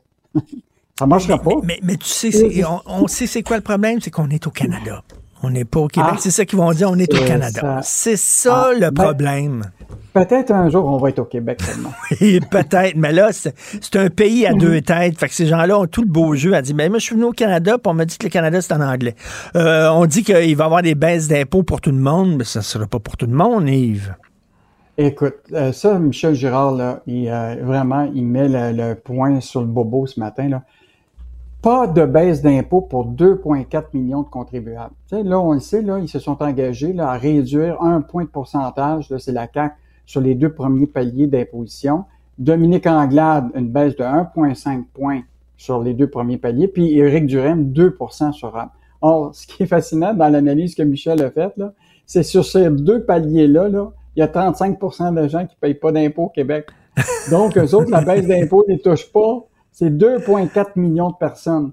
Et la réalité, c'est quand tu regardes la, les baisses d'impôts, tu t'aperçois que tu fais plus, tu économises plus d'impôts quand tu es de plus en plus riche. Donc, à 20 000 piastres de revenus, ta baisse d'impôts là, va être seulement de 10 piastres. Donc, c'est à peine un peu le prix actuel d'une livre de beurre à 8 piastres. Euh, puis, euh, et là, si tu continues dans l'analyse de Michel, là, c'est, sais, tu, tu remontes dans l'échelle, puis là, tu t'aperçois qu'elle est rendu à 100 000, tu es rendu à déjà 1000 quelques piastres d'impôts sauvés sur, euh, donc, un- ton revenu disponible est plus grand. Donc, lui, ce qu'il propose, Michel, c'est pas compliqué, c'est oublier les baisses d'impôts, puis vas-y avec des crédits remboursables, avec des montants maximum, qui fait qu'en sorte, les, ceux qui vont avoir moins d'argent vont en avoir un peu plus, puis ceux qui en ont, qui sont plus riches vont en avoir moins. Donc, euh, une bonne analyse de Michel Gérard ce matin, qui, Il qui, a- dans le fond, là, euh, Il laisse rien passer. Il, il laisse rien passer, Michel. Il a une sacrée loupe. hein. Vraiment, là, il prend son temps, il passe à travers tous les chiffres et tout ça. Il est toujours fort intéressant. Un autre texte sur votre euh, votre chouchou, la, la caisse de dépôt. Alors, euh, solaire, trottinette, boisson, les autres mauvais paris de la caisse. Hey, Richard, je veux juste te dire ce matin, Pierre-Yves McSween s'en est pris à nous et à tous les médias du Québec de s'attaquer à la caisse de dépôt. Mais pourquoi ils sont dit, intouchables? bon. La question, c'est que tu peux pas faire ça. C'est un actif du Québec. Euh, écoute, c'est- voyons ça appartient aux Québécois. C'est, ça va être nos rendements. Mais je veux juste rappeler à Pierre-Yves McSween que si le journal et d'autres médias n'étaient pas intervenus sur des dossiers, rappelle-toi d'abord la question de mécanisme, dans lequel on a mis un milliard dans une, cimenterie, tu comprends-tu? Alors qu'on, le, même à l'intérieur, on disait que c'était risqué. Ben oui. Rappelle-toi aussi de Otera, la filiale d'immobilier dans laquelle il y a eu un scandale où ce que des vice-présidents se faisaient des prêts à leur propre entreprise. Je te rappellerai toutes sortes de dossiers qu'on a fait sur, euh, sur la caisse de dépôt. Écoute, un de ceux qui, qui, qui est quand même important, Celsius. Tu te rappelles la compagnie de crypto-monnaie, la banque, là? Oui. La caisse, c'est pas elle qui est sortie en disant que ça allait mal. C'est nous autres qui a sorti ça. Mais attends minute, là, c'est, euh, tiré sur le messager. Voyons donc, la job d'un journaliste, c'est de, de, de voir la caisse est censée faire profiter euh, les Québécois. hein. C'est notre bas de laine, comme on le dit. Là, on va vous rapporter, vous avez l'argent là, de public, ça, ça, on va faire des bons placements, puis ça va rapporter. S'ils font des mauvais placements, ben c'est la job des journalistes de le dire. C'est quoi cette affaire-là? Souviens-toi, le papier commercial, on a perdu des milliards de dollars là-dedans à la caisse de dépôt. C'est le- normal de le le rôle des dénoncer. médias. C'est le rôle des médias par rapport à la caisse de dépôt. Là. C'est l'argent public. C'est des, un actif qui appartient aux Québécois, puis c'est notre rôle de la rendre transparente. Et juste te dire, euh, par un peu hasard, je suis allé sur euh, l'indice McSween, ce qu'il a à Télé-Québec. Et imagine-toi, je viens de voir le dernier reportage, Charles Emo, la caisse de dépôt de placement, entrevue avec Pierre-Yves McSween, et j'étais voir euh, l'entrevue. Aucune question difficile pour le, le Charles Lemont. Donc, euh, ça va être le rôle de la presse, du Journal de Montréal, de Radio-Canada, de faire le travail qui est nécessaire, puis on n'acceptera pas de se faire critiquer. La job d'un journaliste, ce n'est pas de lancer la balle sur le bâton de baseball pour que la personne puisse faire un coup de circuit. C'est absolument pas ça. Alors donc, la caisse, quoi, euh, euh, investit dans le solaire, dans les trottinettes et les boissons, puis euh, ça, le 25 sous est tombé du mauvais côté. Bon, en fait, l'idée, c'est le, le- juste te rappeler qu'actuellement, ce qui est intéressant, on avait sorti ça en 2018. Il y a des milliards de la caisse là, qui sont gérés par des patrons à l'étranger. Et une des divisions, là, qui est une des filiales, là, qui de, pas une filiale, mais un des vice-présidents qui, euh, qui, qui était, qui est en Inde, là, Anita M. George, là, qui a été nommée vice-présidente au marché en croissance, qui en fait n'est n'est plus là, a fait des investissements dans le secteur des panneaux solaires. Et imagine-toi là, que là, actuellement, cet investissement dans Azure Power Global là, a dégringolé de 65% cette semaine. Là, on est rendu à peu près des pertes sur papier de 769 millions de dollars. Donc, euh, il faut quand même questionner ça. Ben oui. C'est quoi notre risque qu'on avait là-dedans? Et donc euh, là, euh, le- la, la, la, la, la Caisse reconnaît quand même qu'il y, y a un enjeu parce que là, cette semaine, euh, ils ont découvert, selon des manipulations des données d'information par certains employés. Écoute, ça, ça me rappelle beaucoup Celsius. On, là, on a, Celsius, là, lors, on- quand on est sorti sur cette histoire-là, la Caisse n'avait pas dit un mot. Et là, lors des derniers résultats euh, de, qui ont dévoilé un semestriel, le PDG, Charles Lemont, s'est excusé et a fait son mea culpa. Actuellement, on va peut-être perdre 200 millions là-dedans. Mais là, c'est c'est pas rien, là, vraiment. On a des questions à poser. Moi, j'adore l'indice d'Aou. J'aime beaucoup l'indice d'Aou. Et passe un bon long week-end. On se reparle mardi matin. Salut. Salut. La Banque Q est reconnue pour faire valoir vos avoirs sans vous les prendre. Mais quand vous pensez à votre premier compte bancaire, tu sais, dans le temps à l'école, vous faisiez vos dépôts avec vos scènes dans la petite enveloppe. Hmm, C'était bien beau. Mais avec le temps, à ce compte-là vous a coûté des milliers de dollars en frais, puis vous ne faites pas une scène d'intérêt. Avec la Banque Q, vous obtenez des intérêts élevés et aucun frais sur vos services bancaires courants. Autrement dit, ça fait pas mal plus de scènes dans votre enveloppe, ça. Banque Q. Faites valoir vos avoirs. Visitez banqueq.ca pour en savoir plus. Pendant que votre attention est centrée sur vos urgences du matin, vos réunions d'affaires du midi, votre retour à la maison ou votre emploi du soir, celle de Desjardins Entreprises est centrée sur plus de 400 000 entreprises à toute heure du jour. Grâce à notre connaissance des secteurs d'activité et à notre accompagnement spécialisé, nous aidons les entrepreneurs à relever chaque défi pour qu'ils puissent rester centrés sur ce qui compte, le développement de leur entreprise. C'est vrai qu'on aime autant qu'on déteste, Martineau, C'est sûrement l'animateur le plus aimé au Québec. Vous écoutez Martineau. Cube Radio. c'est au-delà du scandale. C'est ce que je crois. Mais là, avec ce qu'on a vu, ce qu'on a vu de nos yeux vus, c'est vrai. Puis en plus, je vais vous dire une chose. Regardez ce qui se passe. On se bat plus, on dira plus rien. Mais je ferai pas ça. Un esprit pas comme les autres. Denise Bombardier. Alors, Denis, je vous ai lu ce matin votre chronique dans le journal. Vous n'êtes pas très impressionné par la campagne jusqu'à maintenant. Entre autres, ces promesses de baisse d'impôts. Vous trouvez ça assez grossier, assez vulgaire. C'est comme acheter les votes, finalement. C'est ce que je dis. On est renversé. Je veux dire, dans le contexte, d'ailleurs, dans le contexte d'où on vient, sachant aussi qu'il y a eu la pandémie, donc avec tout, avec tout ce que ça a pu avoir de, de, conséquences sur l'économie et ce qui s'en vient aussi, parce que ça a coûté cher, la pandémie, n'est-ce pas, à tous égards. Alors, de devoir distribuer des bonbons comme ça, mais, mais c'est pas, possible. On se dit, mais euh, personne n'a rien compris. Je veux dire, à, quoi, joue-t-il?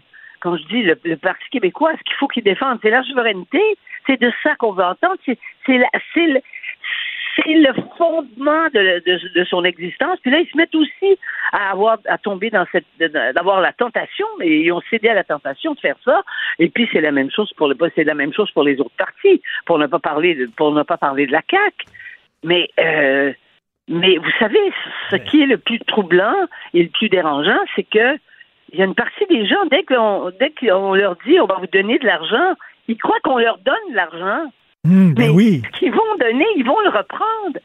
Complète. Ils vont le reprendre, ils vont payer. Ils vont aussi augmenter, ça, ça augmente un peu leur, euh, leur revenu. Mais ils vont, ils vont le payer autrement, ils vont le payer à travers des taxes. Il va falloir prendre l'argent quelque part. Ben c'est notre, c'est notre argent, finalement. pardon? C'est notre argent, finalement, qui nous redonne. Ben, voyons. Ben, mais c'est bien sûr. Ça veut dire qu'il va avoir une, une euh, il va avoir une diminution des, des, des services.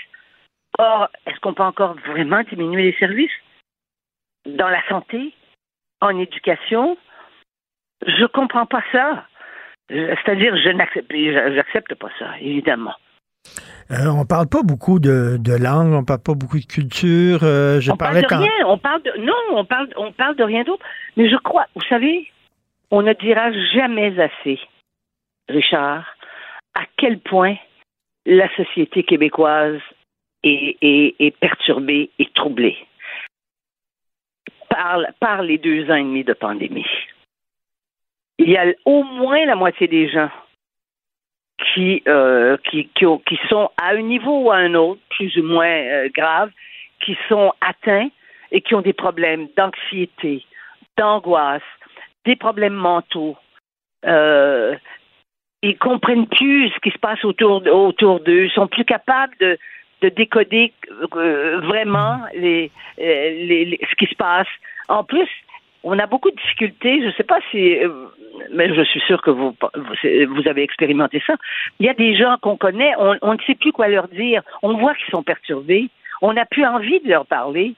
Ils sont, sont repliés sur le même. On a perdu une, une sorte de légèreté que l'on avait et qui faisait d'ailleurs du Québec un des endroits quand, quand les immigrants euh, hier justement je parlais avec une immigrante qui est ici depuis depuis 20 ans. Elle a dit mais le Québec c'est le Québec c'est un paradis parce qu'elle elle vient d'un pays euh, où il n'y a pas de démocratie. Je vais je vais je vais décrire, mmh. comme ça.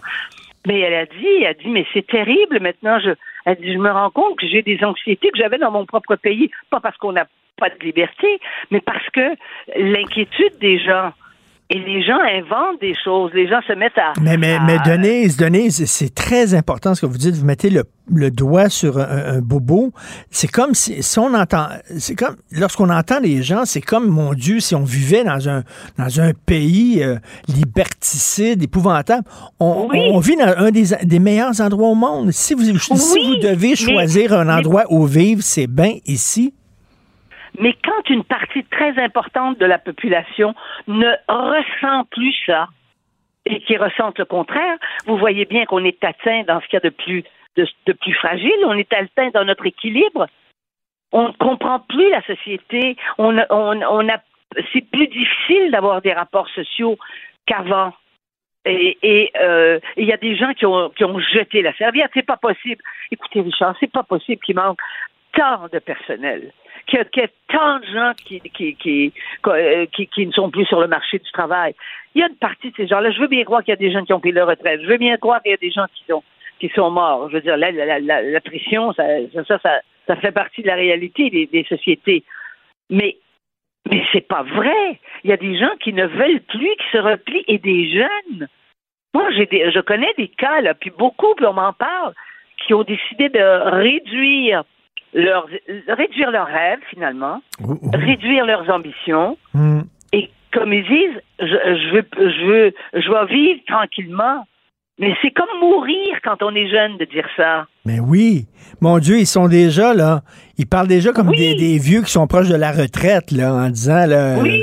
Euh, allez ben tranquillement. Vous avez vu, là, il, y a des, il, y a des, il y a des profs qui veulent pas enseigner à Montréal, c'est trop dur. Il y a des policiers qui veulent plus travailler à Montréal, c'est trop dur. Ils veulent des petits jobs pépères. oui. Voilà. Quand des policiers ne veulent plus travailler à Montréal, mais, mais la police, par définition, écoutez, on va dire les mots très clairement la police, c'est une institution de répression dans la société. Hmm. Et on en a besoin et elle assure parce que la répression, c'est pas, ça n'a pas qu'une connotation de je te mets en prison, je te donne pas de droit. C'est la seule façon de, de s'assurer que la démocratie va être protégée. Donc, ce qu'on veut des policiers, c'est pas qu'ils c'est pas qu'ils deviennent des monsieur puis des madames qui vont donner des bonbons aux enfants, puis qui vont qui vont dire mon pauvre petit garçon, je vais pas t'arrêter parce que parce que ce que tu as fait là, c'est pas c'est pas de ta faute. Euh, c'est pas ça. On s'attend à ce que les policiers ne fassent pas. Puis c'est pas des travailleurs sociaux non plus. Ben non. Mais nous avons des politiciens Hein? Euh, Madame la mairesse de Montréal, pour ne pas la nommer, entre autres, mais elle n'est pas seule qui croit, qui pense à ça, même si elle dit que non, c'est pas vrai, euh, maintenant, elle a, elle veut pas enlever, euh, ne pas financer la police. C'est ça qu'elle a dit. Et, ça faisait partie des discussions de son, dans son parti. Et ça fait partie aussi des discussions dans le Parti de Québec solidaire. Mais là, c'est corrigé par, évidemment, par Gabriel Dubois-Nadeau. Mais, mais, mais, ils doivent être contents, ces gens-là, de voir les policiers jouer au brigadier maintenant, là, aider les enfants à traverser la rue. Ils doivent dire, ben, c'est ça le rôle de la police. Vous vous rendez compte, les policiers, le salaire d'un policier puis le, salaire d'un brigadier, des brigadiers en général, c'est des gens qui sont à la, à la retraite ben et puis en même temps qui deviennent les amis des enfants. Moi, j'en connais, je connais je connais deux enseignantes qui, qui, ont fait ça et qui font ça encore. Et elles sont, je veux dire, comme elles disent, c'est des femmes qui n'ont pas d'enfants. Elle dit, mais moi, ma famille, ma famille, je la retrouve le matin pour l'école, puis toute la journée, je suis avec ma famille, ils viennent, ils traversent le midi. Mais c'est, vous voyez ce que je veux dire? Mais, mais, c'est, drôle, moi, quand j'étais jeune. Mais, mais, pas des policiers qui sont faits pour ça. Mais Denise, quand j'étais jeune, j'avais de l'ambition. Moi, je voulais avoir euh, une belle job, une belle carrière, puis tout ça, puis je travaillais fort, puis toute l'affaire. Il me semble que c'est ça qui fait avancer une société. C'est pas en disant, moi, moi, y aller petit peu, moi, y aller tranquille, put, put, put. Voyons!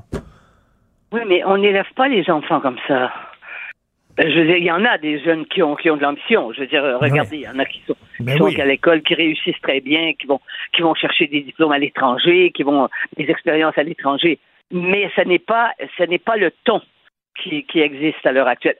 Ah, parce qu'avant, on voulait s'en sortir inaugurez-vous. Hmm. Hein? Vous et moi, on voulait hmm. s'en sortir. Parce qu'on n'était pas, eh, on n'était pas, on n'a pas été éduqués, élevés dans le haut de la montagne à Montréal. Hein? On n'a pas été hmm. éduqués sur la Grande Allée à Québec, nous, deux. Alors donc, c'est sûr, mais ça, c'était la majorité. On appartenait à la majorité, nous des gens dont, c'était la situation. Et, et quand on avait des parents qui étaient un peu conscients de ça, ben, ils nous poussaient dans le dos. Et puis nous, ben, on s'arrangeait pour leur donner raison. Mais, mais Denise, c'est un peu, c'est un peu, c'est un, peu ce qui est arrivé avec le Québec. Regardez, moi, je viens de Verdun, j'ai travaillé fort, j'avais de l'ambition. Mes enfants sont nés à Saint-Lambert, pas à Outremont. C'est pas la même chose. C'est pas la même affaire. Non, c'est pas la même chose du tout. Vous connaissez la, vous connaissez la phrase. Il y a, quelqu'un qui dit, euh, moi, j'ai aucun problème d'argent. Euh, je, moi, je, moi, l'argent, ça me dérange pas parce que j'ai jamais eu un problème d'argent. mais, voilà. Eh ben, eh ben, c'est sûr que euh, quand le Québec, on dirait le Québec, on voulait s'en sortir. Hein? On était pauvres au Québec, on voulait s'en sortir. Maintenant, on a des grosses multinationales, on a des, on a Céline Dion, on a le Cirque du Soleil. On dirait qu'on est plus, je sais pas, moins ambitieux. Oui. Mais vous savez aussi, Richard, et on est obligé de retourner dans la mémoire et dans l'histoire, dans notre histoire pour ça. Il reste une chose, c'est qu'on on était on était éduqués, puis ça c'est dans l'école publique. Nous, vous et moi, on parle de l'école publique, hein, on n'est pas allé à l'école privée. dans l'école publique, on était euh, éduqués à se dépasser, à savoir bien écrire, à, savoir parler, hein, et puis à apprendre des choses. On nous enseignait des choses. Évidemment, il y avait trop de, dans l'histoire, il y avait trop d'histoires simples. Mais au moins, on savait, on, au moins, on était capable de nommer des villes, des pays où s'était déroulée cette histoire simple, n'est-ce pas? Mm. Mais là, il y a eu une telle rupture. Il y a, en fait, c'est une révolution qu'on a eue, mais elle n'a pas été tranquille, comme on l'a dit. Oh, et parce que nos repères, en même temps, ont disparu. Vous savez, vous ne faites pas éclater euh, l'Église catholique de la façon dont on l'a fait. Vous ne faites pas éclater ça en si peu de temps. Vous ne faites pas éclater les familles. Parce que, parce que vous savez qu'on est les champions euh, de, du divorce et on est les champions euh, dans, dans, les sociétés occidentales où les couples ne sont pas mariés. Bon. Hmm. Donc, l'institution du mariage, ça, c'est des. Toute, toute la, sexualité a éclaté, mais ça, ça a éclaté partout en Occident. Mais pour nous qui avions des parents qui avaient, qui, avaient été élevés dans une espèce de contrainte, euh, ça a été quand même un choc. Euh, parce qu'en Europe, il était plus large, large d'esprit. En Europe, euh, vous savez que vous savez que les films français où, les gens étaient couchés dans le même lit, euh, puis qu'il y avait des scènes d'amour, on ne pouvait pas les voir au Québec jusque dans les années 60. Bon, mais ça là, ça n'est pas sans rapport avec la, ce que j'appelle la perte des repères. C'est sûr. Mais et on ne sait plus où on est. Mais vous avez trois, quatre bonnes chroniques à écrire euh, sur les sujets que vous venez euh, d'aborder, euh, Denise. Passez un excellent long week-end. On, va se reparler la semaine prochaine. Merci. Oui. Et demain, ma chronique s'appelle la, la, la, la campagne de la peur. On est dans une campagne électorale où les gens ont peur, n'est-ce pas? On va lire ça. Merci. Regardez, ce qui se passe là depuis, depuis quelques ben jours. Oui, tout à fait. Merci. Bonne journée. La Banque Q est reconnue pour faire valoir vos avoirs sans vous les prendre. Mais quand vous pensez à votre premier compte bancaire, tu sais, dans le temps à l'école, vous faisiez vos dépôts avec vos scènes dans la petite enveloppe. Hmm, c'était bien beau. Mais avec le temps, ce vieux compte-là vous a coûté des milliers de dollars en frais, puis vous ne faites pas une scène d'intérêt. Avec la Banque Q, vous obtenez des intérêts élevés et aucun frais sur vos services bancaires courants. Autrement dit, ça fait pas mal plus de scènes dans votre enveloppe, ça. Banque Q. Faites valoir vos avoirs. Visitez banqueq.ca pour en savoir plus. Pendant que votre attention est centrée sur cette voix qui vous parle ici, ou encore là, tout près ici, très loin là-bas, ou même très, très loin, Celle de Desjardins Entreprises est centrée sur plus de 400 000 entreprises partout autour de vous. Depuis plus de 120 ans, nos équipes dédiées accompagnent les entrepreneurs d'ici à chaque étape pour qu'ils puissent rester centrés sur ce qui compte, la croissance de leur entreprise. Martino.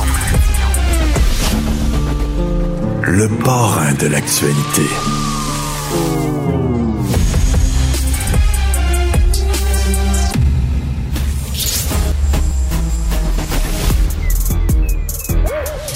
Mathieu Bocoté. Il représente un segment très important de l'opinion publique. Richard Martineau. Tu vis sur quelle planète? La rencontre. Je regarde ça et là, je me dis, mais c'est de la comédie. C'est hallucinant. La rencontre. Bocoté. Martineau. Mathieu, quand tu es chef d'un parti politique et que tu, tu courtises les antivax, tu le sais qu'il y a des coucous dans cette gang-là. Pas tous, mais tu le sais qu'il y a des coucous. Quand tu courtises les gens qui sont en colère contre euh, l'establishment et euh, les merdias et tout ça, tu le sais que tu vas te ramasser avec des coucous. Après ça, tu dis, ah, quand ces gens-là pètent les plombs euh, et menacent des gens, tu dis, ah, ben c'est épouvantable. Mais attends une minute, c'est les gens que tu courtises. Ben, je, je t'avouerai, j'entends ce que tu dis, mais moi, je trouve qu'il y a eu un basculement entre la soirée de mercredi et jeudi matin dans le discours public au Québec entourant euh, les, menaces euh, très graves et absolument atroces qu'avait fait à Marois-Risky. Mercredi soir, tout le monde se gardait une petite gêne en disant euh, on va pas politiser ça, on va pas instrumentaliser ça, on va pas chercher à prendre prétexte de euh, cet événement pour faire le procès d'un parti. C'est comme si en l'espace d'une nuit, ces inhibitions, cette retenue était tombée. Puis là, euh, pour, euh, sans, trop de surprise, parce que c'est comme ça que ça se passe souvent dans le monde, on dit, ah, en fait, la faute, c'est donc au Parti conservateur d'Éric Duhem, c'est sa faute, l'agressivité euh, politique, c'est lui, la potentielle violence politique, c'est lui. Euh, j'étais en, en, échange à la joute mercredi soir avec Amir Kadir, il dit, c'est la droite qui est coupable aujourd'hui dans le monde occidental des violences et tout ça. Et je suis assez fasciné, en fait, de ce récit. Parce que s'il n'y a pas de doute qu'il y a une collection de coucous euh, inquiétants dans les mouvances euh, radicales anti-vax et tout ça, moi, je regarde le portrait d'ensemble de l'agressivité politique au Québec, de l'agressivité politique en Occident, et puis franchement, aucune mouvance n'en a le monopole. Je donne quelques exemples. Quand on pense aux antifas, des antifas qui pratiquent une violence régulière dans les rues, qui pratiquent une forme de terreur urbaine. Puis pour eux, le fascisme commence en fait avec tout ce qui est à droite du communisme. Euh, ils peuvent ils peuvent détruire des choses. J'entends rarement une dénonciation vigoureuse de la chose. Quand quand on a vu des émeutes raciales aux États-Unis en 2020 euh, qui étaient euh, on comprend le contexte, mais ils étaient quand même particulièrement violentes et destructrices, eh bien là, c'était il fallait les regarder presque avec un regard énamouré. Quand quand on a eu Richard Henry Bain en 2012 qui a cherché à faire un acte terroriste contre Pauline Marois et les militants du Parti québécois, j'ai pas entendu dire que c'est de la faute de la Gazette et ainsi de suite, ou du Parti libéral, ou des associations anglo-radicales. On a dit c'est un fou, probablement avec raison. Euh, je pourrais multiplier des exemples comme ceux-là. Euh, les camionneurs, ah bon, euh, les camionneurs, ça c'est la mouvance anti-vax, c'est tout à fait vrai. donc l'agressivité sociale vient de partout. J'ai l'impression qu'en ce moment, on se dit, on va, certains se disent, puis c'est propre d'une campagne électorale, on va instrumentaliser ce qui s'est passé pour dégommer du M, pour être capable de lui marquer, de frapper d'anathème. Et là, on se comprend bien, il y a ce qui s'est passé avec euh, Marois puis euh, ensuite avec euh, Chicone, tout ça, c'est absolument condamnable sans la moindre nuance, mais je refuse, pour moi, quant à moi, moi j'ai bien les réserves à l'idée d'instrumentaliser ça en disant finalement c'est la faute à Duhem. Il y a bien des choses à critiquer chez Duhem, beaucoup de choses à critiquer chez Duhem. Je ne le vois pas quant à moi comme un instigateur de violence. Sinon, sinon, que dois-je dire de, de, de, tout comme moi, Sophie, d'autres, on reçoit régulièrement des commentaires orduriers, charognards, haineux à notre endroit, les chroniqueurs pas de gauche, appelons ça comme ça. Euh, euh, bon, est-ce qu'on va mettre ça sur le dos de, différentes tendances qui, d'une manière ou de l'autre... Mais, mais, mais Mathieu, Mathieu, Mathieu, je te parle de faits, là, actuellement, là, euh, j'en ai parlé à Sophie, c'est mon cas à moi. J'en ai parlé à Félix Séguin, j'en ai parlé à d'autres confrères, euh, collègues, chroniqueurs. Actuellement, les menaces que j'ai et les, les messages les plus violents, lorsque je vais voir sur la page Facebook de ces gens-là, c'est très souvent des supporter d'Éric Duhem. Très souvent, Félix me dit ça, la même chose, Félix Séguin. Sophie me dit ça, moi c'est mon cas, il y en a d'autres. Si je ne l'imagine pas, c'est un fait. Non, mais je, qu'on se comprenne bien, je ne dis pas un seul instant que les euh, il n'y a pas chez les certains partisans de Duhem des excités et des crinqués. Mais à ce compte-là, c'est comme je dis, si on y voit chacun de son expérience, moi je te dirais que la plupart, euh, je, de ceux qui me, vomissent dessus régulièrement, mais avec une ardeur vomitive assez fascinante, euh, ben, ce sont davantage des électeurs d'autres tendances. Moi, je n'ai pas envie de nommer un parti ou un autre, mais donc c'est, on en trouve chez les duels, on en trouve, il n'y a pas de doute. Mais à ce compte-là, je dirais qu'il y a une, l'agression. On vit dans un environnement, je trouve, à tout le moins, un contexte qui n'est plus celui de la démocratie consensualiste où il y avait les 50 nuances de centre. Euh, on est dans des sociétés fracturées, des sociétés où les réseaux sociaux ont conditionné et chauffé l'opinion pendant dix ans en désinhibant les passions des uns et des autres, en poussant à une toujours plus grande agressivité sociale, en normalisant des comportements qui sont ceux de la meute lyncheuse. On vit dans des sociétés où le mépris des uns et des autres s'exprime euh, avec une vigueur euh, incroyable, euh, ensuite, le mépris s'exprime pas toujours avec les mêmes mots, s'exprime pas toujours de la même manière. Et je t'avouerai que moi, quand je vois ça, je suis bien prêt à dénoncer tous les coucous qu'on trouve chez Duhem avec le plus grand zèle. Mais je tiens simplement à dire que de mon expérience et de ce que j'en vois, des coucous, j'en vois dans les différentes tendances.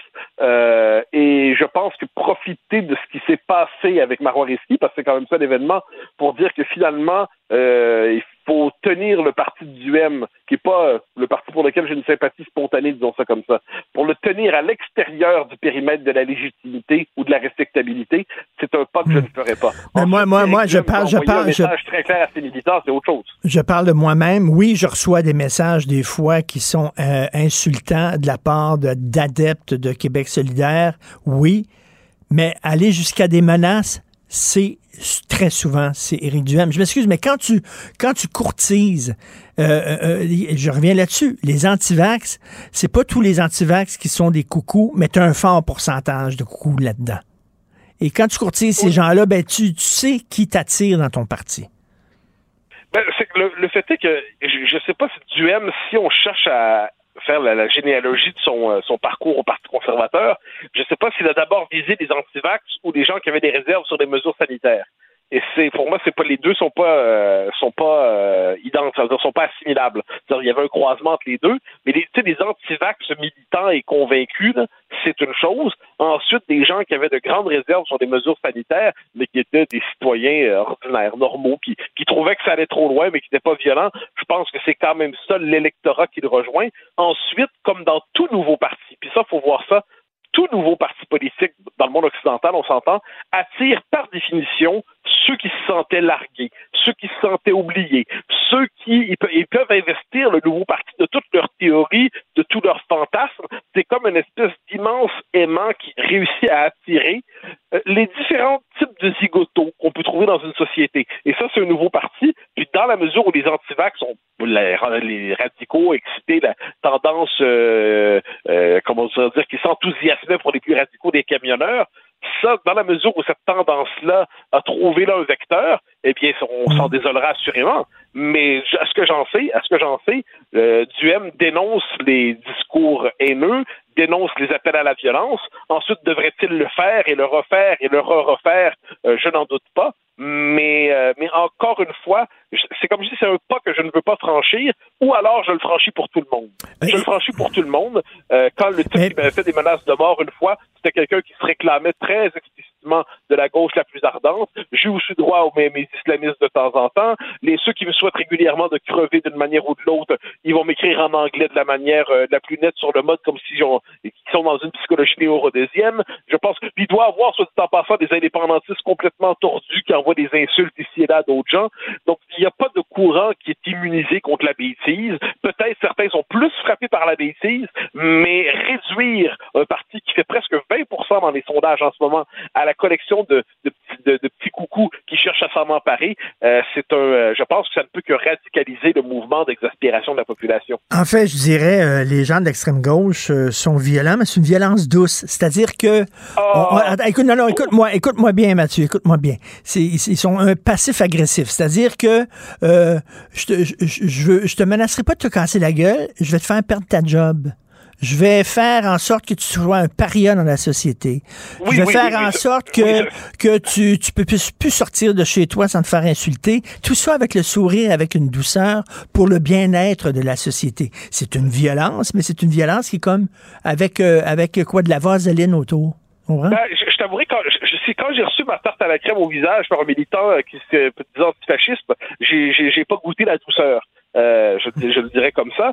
Euh, quand j'ai eu des conférences que j'ai dû faire sous protection policière ou avec des gardes du corps qu'on embauchait parce qu'il y avait des menaces d'anarchistes d'extrême gauche qui menaçaient soit d'attaquer la librairie, hein, c'est arrivé une fois, c'est arrivé deux fois en fait, euh, ou à l'Université de Montréal où il y avait des, forces policières, euh, je t'avouerai que leur douceur, je ne l'ai pas ressentie. C'est euh, quand euh, quand on a des antifas qui décident de briser les vitrines dans la rue, quand ils décident d'arriver dans des campus pour les voir et véritablement assaillir certains conférenciers pour les empêcher de parler, comme on l'a vu à Evergreen aux États-Unis, mais qu'on a pu le voir aussi à l'UQAM de différentes manières, leur douceur m'échappe. Mais peut-être est-ce pas simplement que j'ai une conception plus plus restreinte de la douceur. Mais, mais ensuite, ce que tu nommes est vrai. Je pense que la différence de fond, c'est que le fanatisme d'extrême gauche est souvent un fanatisme diplômé. Et ça, ça fait en sorte qu'effectivement, ils ont les moyens de tuer socialement les gens, alors que le, fanatisme des coucous dont on parle en ce moment est un fanatisme plus frustre, un fanatisme plus brutal, le fanatisme. Et ça, mais pour moi, ce sont deux modalités ben, de fanatisme,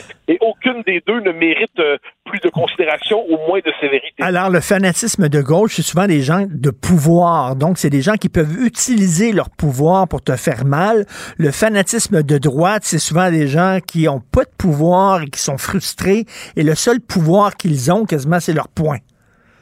Oui, ça, ça, je suis d'accord, ça, je, le vois, c'est-à-dire que c'est souvent dans les, puis là je le dis avec toute la, sans aucune condescendance, mais c'est davantage dans les milieux populaires, dans des milieux plus, euh, qui, sont moins construits idéologiquement et tout ça, et puis qui ressentent l'exaspération, euh, bon, leur exaspération s'exprime de manière beaucoup plus brutale quelquefois, mais je le redis, je le redis pour en faire l'expérience personnellement, parce que j'en sais même, comme je depuis que je fonctionne à conférence avec des protections, je me rappelle quand j'ai voulu faire un, débat à la librairie Le Livre Voyageur avec Louis-André Richard, euh, pas le Livre Voyageur, pardonne-moi, au, euh, au, port de tête à Montréal.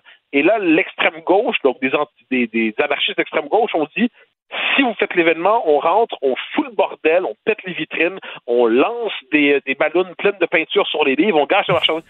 Et puis le, le, libraire a dit, je veux juste pas vous accueillir dans les circonstances leur violence était, était pas absente. Puis les, je reviens là-dessus, les antisars réthéorisent la légitimité de leur propre violence.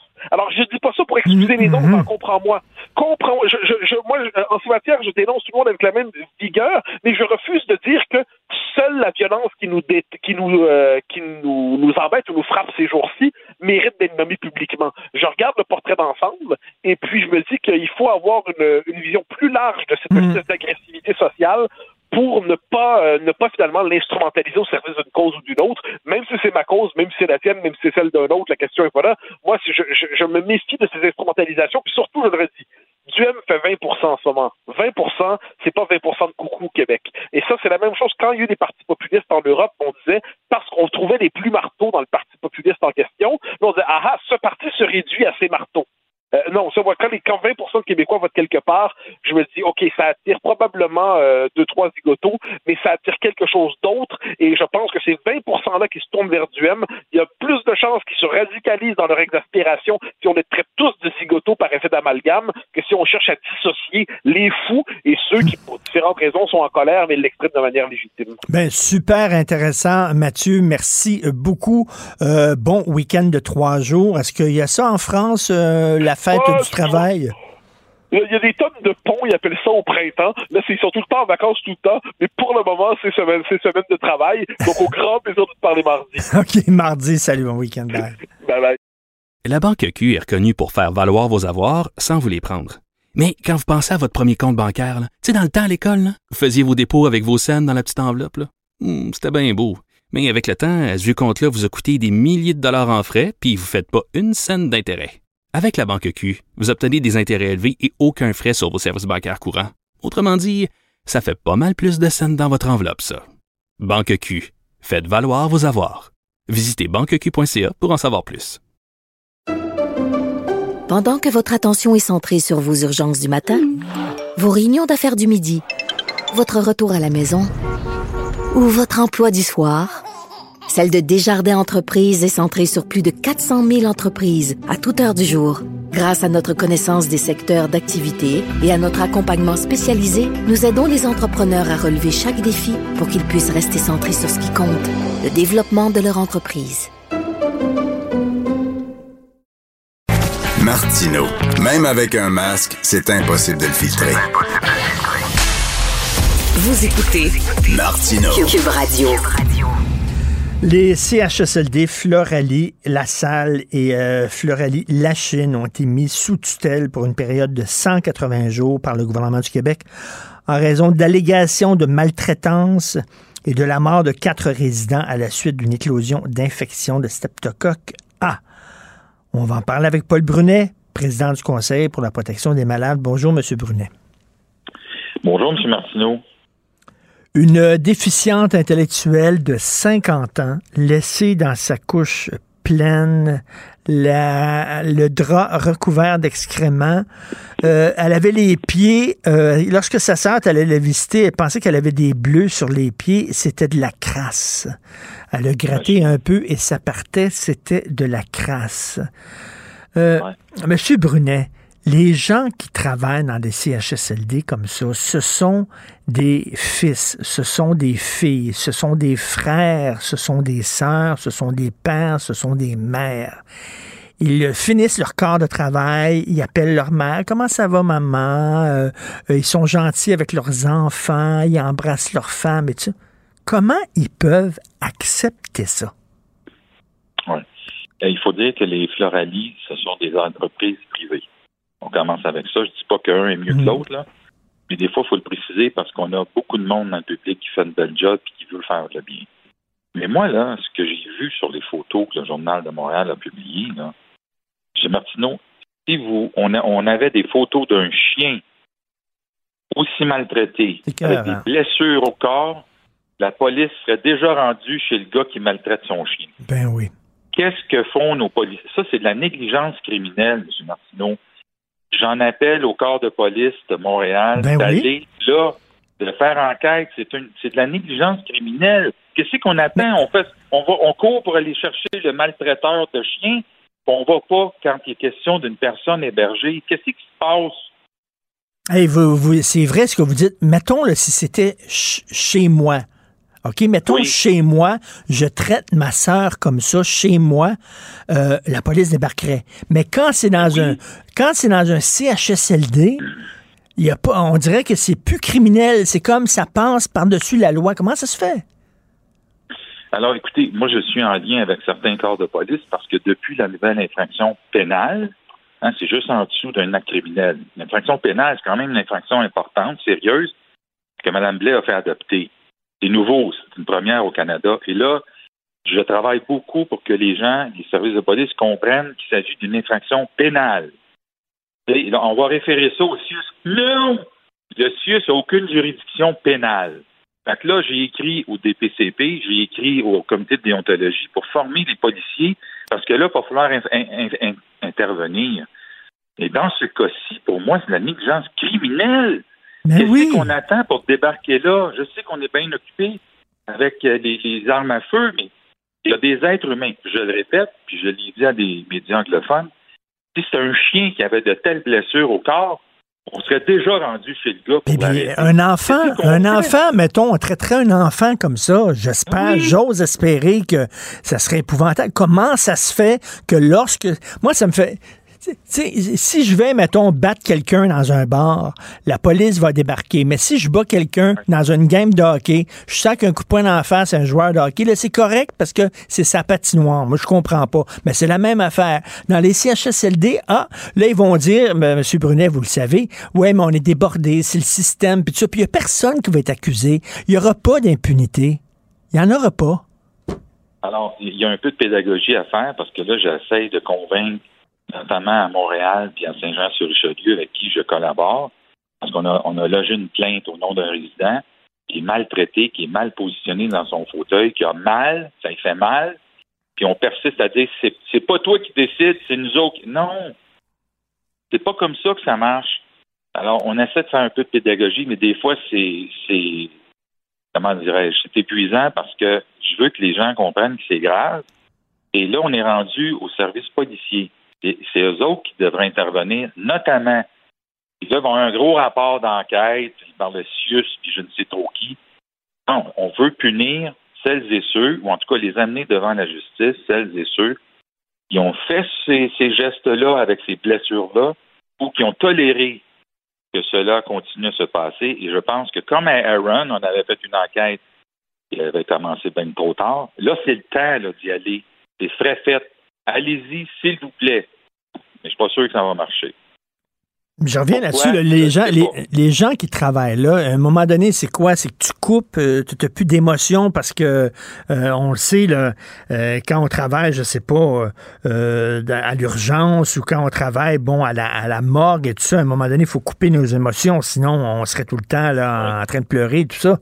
Mais reste que ta boire, ils voient pas ce qui se passe, ces gens-là. Ils sont pas dégoûtés, ils sont pas écœurés de ça.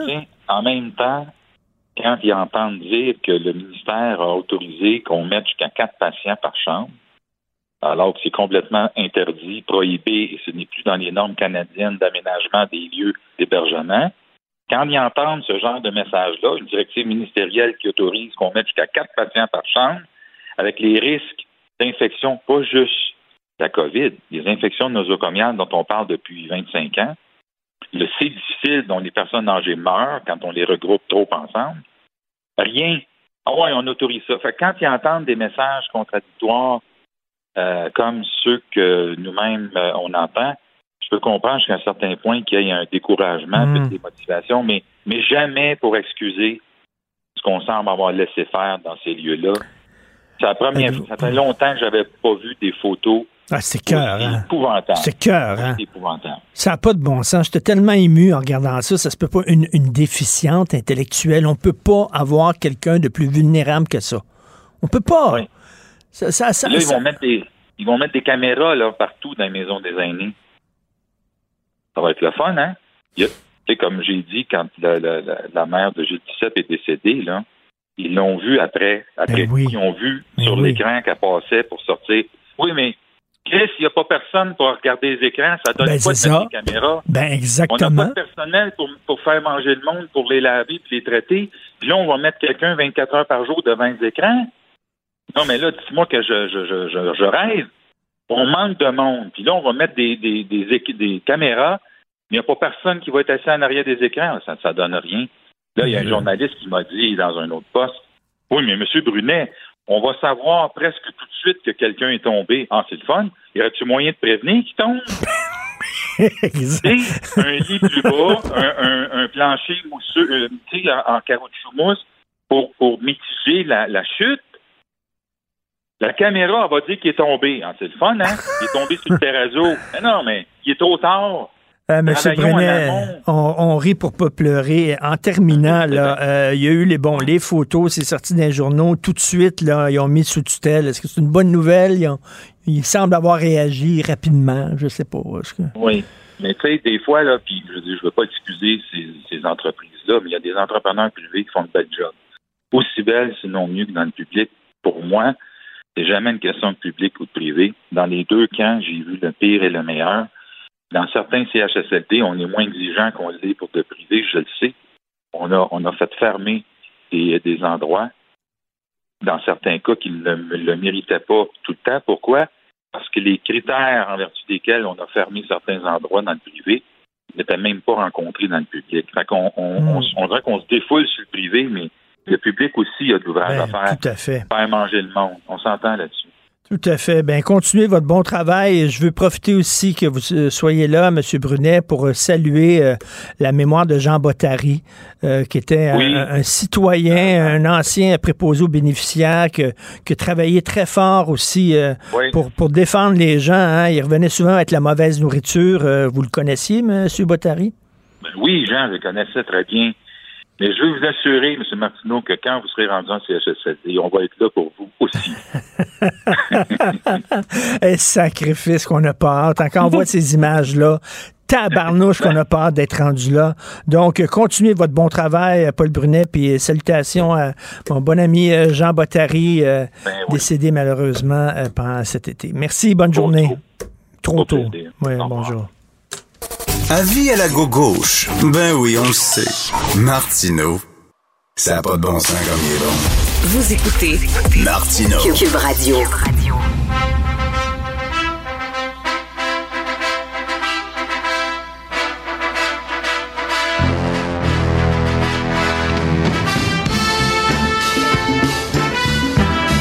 La meilleure musique de film jamais écrite. OK, le thème de Rocky, pourquoi? Parce que je me fais plaisir cette saison-ci et je pense que je vais vous faire plaisir. Je parle à, Joseph Facal, vous savez comment j'aime Joseph, et tous les mardis, on se parle, puis on parle de politique, puis tout ça, mais j'ai découvert, parce qu'on s'écrit, Joseph et moi, il aime le cinéma. Euh, à part moi, c'est la personne, je pense, la plus cinéphile que je connaisse, et je me suis dit, faut parler de cinéma avec Joseph le vendredi et comment le cinéma nous permet de mieux comprendre le monde dans lequel on vit. Alors, euh, salut Joseph Rocky Facal. Est-ce que Joseph est là? J'ai de la misère à trouver une bande sonore plus entraînante, poignante que celle-là. 40 ans après, je la fredonne encore. Bill Conti. Ça me donne le goût de faire du jogging. Exactement. Donc, pourquoi t'aimes autant le cinéma, Joseph? On va mettre la table aujourd'hui, là, puis au cours des prochaines semaines, on, va, euh, on va euh, conseiller aux gens de, de, regarder certains films pour mieux comprendre le monde dans lequel on vit, mais on va parler de cinéma en général aujourd'hui. Qu'est-ce qui te touche autant? Écoute, pourquoi j'aime le cinéma? Je vais, Richard, me, me psychanalyser en ondes. la vérité, c'est que j'ai eu une enfance et une jeunesse très solitaire. J'étais fils unique, ma mère décédée tôt, mon père, immigrant, travaillait comme un fou. Et à mon époque, de toute façon, les parents ne se sentaient pas obligés, comme aujourd'hui, de faire de l'animation perpétuelle. Et donc, c'est le cinéma qui a meublé ma solitude. C'est le cinéma qui a été mon ami. C'est le cinéma qui a été mon grand frère. Et je te dirais, Richard, que même si j'ai fait des longues, longues, longues études, je me considère un peu comme une espèce d'autodidacte de la vie. Ce qui m'a éduqué, c'est mon père, pas des discours, plus avec son exemple, et bien entendu, le cinéma, qui m'a donné mon code moral, qui m'a donné mes valeurs, qui m'a fait voyager dans le temps et dans l'espace. Et pourquoi je l'aime? Parce que, Richard, je trouve que le cinéma est l'art synthèse de notre époque, au sens où il contient tous les autres. Dans le cinéma, il y a de la peinture, il y a de la photo, il y a de la musique, il y a de la danse, il y a du théâtre, il y a toutes les possibilités des autres arts, mais surdimensionnés par les capacités techniques qu'offre ce médium-là. Et ce que j'aime de toi, c'est que tu es un vrai cinéphile, c'est-à-dire que tu aimes autant euh, les, les œuvres un peu pointues, le cinéma d'auteur, les grands classiques du 7e art, que, que des films de série B et même des nanars psychotroniques. Euh, tu me dis ton amour que tu avais pour Basic Instinct, par exemple. Ah ben oui, ben oui. Écoute, il n'y a rien de plus amusant des fois que, que voir un, un, un, très, très, très mauvais film. Parce que justement, justement, tu, tu, vois tout ce qui marche pas. Tu vois que ça tient avec du scotch tape. Tu vois qu'ils ont raté les répliques. Tu vois qu'ils ont même pas pris la meilleure scène. Tu vois que le montage est tout croche. Et c'est très amusant de, de, de voir ça. Mais, mais, mais le problème, Richard, c'est que notre époque est en train de perdre le sens du second degré et du troisième degré. Un très mauvais film, si tu syntonises au bon degré le Xème, c'est une expérience tout à fait vivifiante. et tout à fait. Et souvent, des films très populaires peuvent dire beaucoup plus de choses sur notre société que, que les films très pointus. Et toi, euh, tu m'as dit, euh, Joseph, que, euh, bon, tu as décidé de montrer des classiques du cinéma à ta fille. Oui, écoute. Je me rappelle une fois, j'étais à une émission de Marie-France Bazot et l'invité était Denis Arcan. Et euh, pendant la pause commerciale, Denis Arcan se tourne vers nous et nous dit qu'il se sent un petit peu comme un, comme un moine dans une abbaye humide au 14e siècle, le nom de la rose, là, à recopier un manuscrit à la lumière d'une bougie, en espérant qu'un jour ça se perpétue, que ce soit transmis aux générations suivantes. Eh bien, je me sens un peu comme ça par rapport à mes enfants. Tu vois, je me sens comme le, passeur d'un patrimoine, comme celui qui tend le bâton dans une course à relais, comme le maillon d'une chaîne, pour que ça ne se perde pas. Et dans l'espoir, dans l'espoir que ça ait euh, sur eux peut-être le même effet structurant que ça a eu pour moi. Et Richard, laisse-moi te dire, quand ils parviennent à un certain âge, ça marche. Tout comme ça marche également pour la musique, tu vois. Ma fille, en ce moment, est en train de découvrir Led Zeppelin et, et, et, toutes sortes d'autres musiques de ce style-là. Et, tu sais, là, il faut que tu m'arrêtes parce que je suis parti, là. Hein. Vas-y. On, on, parlait l'autre jour, toi et moi, du fait que nos jeunes ont de la misère avec la lenteur. Il faut que tout aille vite. Ben, tu vois, quand j'ai montré à ma fille l'autre jour Barry Lyndon de Kubrick, un film très lent, très lent. à la fin, elle est restée sans voix, hypnotisée, tétanisée par la beauté fulgurante de chaque plan, de chaque tableau. Et j'ai compris ensuite, parce que la semaine suivante, on a regardé un autre Kubrick, plus vieux, Spartacus, qui n'est pas vraiment un film kubrickien, c'est un film de studio. Il avait remplacé Anthony Mann à pied levé. Et là, j'ai compris, j'ai eu moins de succès que Spartacus. Et là, j'ai compris que ce qui la gênait, c'est le jeu des acteurs. Dans un film comme Spartacus, on n'est pas encore dans le, le, le, le actors method, dans, dans, dans, l'école de, de, Lee Strasberg. C'est beaucoup plus Laurence Olivier et le jeu très théâtral, avec beaucoup d'enfance. Et c'est ça, je te dirais, qui a davantage moins bien vieilli dans Mmh, certains mmh. films. Plus que la lenteur, le jeu des que comédiens. J'ai montré à ma fille qui avait, mon Dieu, à l'époque, elle avait 12 ans peut-être, je lui ai montré Orange Mécanique, qui est un film ultra violent. Et elle a maintenant, euh, au-dessus de son lit, une énorme affiche de ce film-là qui ren- rendu son film fétiche. Elle a développé un amour de Kubrick.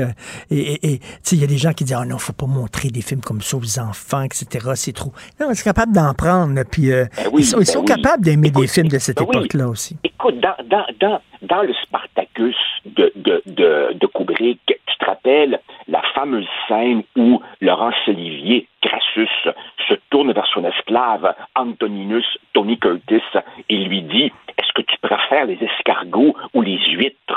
Et il dit Wouf, c'est qu'une question de goût finalement, laissons faire la morale.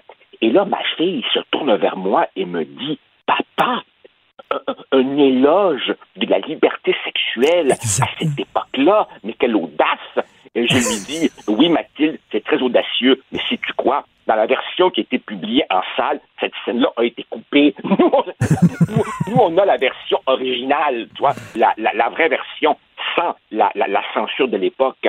Alors, nos jeunes sont beaucoup plus perceptifs qu'on peut, qu'on peut le penser. Mais évidemment, pour que ce contrat père-fille fonctionne, il faut aussi qu'il y ait, qu'on accepte, si tu veux, le, le subtil marchandage de s'intéresser, nous aussi, à leurs affaires. Ben oui.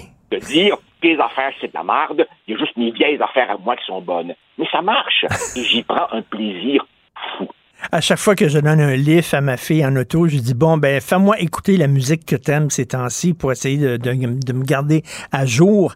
Quel est ton film fétiche? Bon moi c'est un secret pour personne. Le Parrain est une source inépuisable de sagesse euh, que je, je je sais pas combien de fois je, je l'ai vu et je m'entends jamais. Je trouve toujours des choses différentes.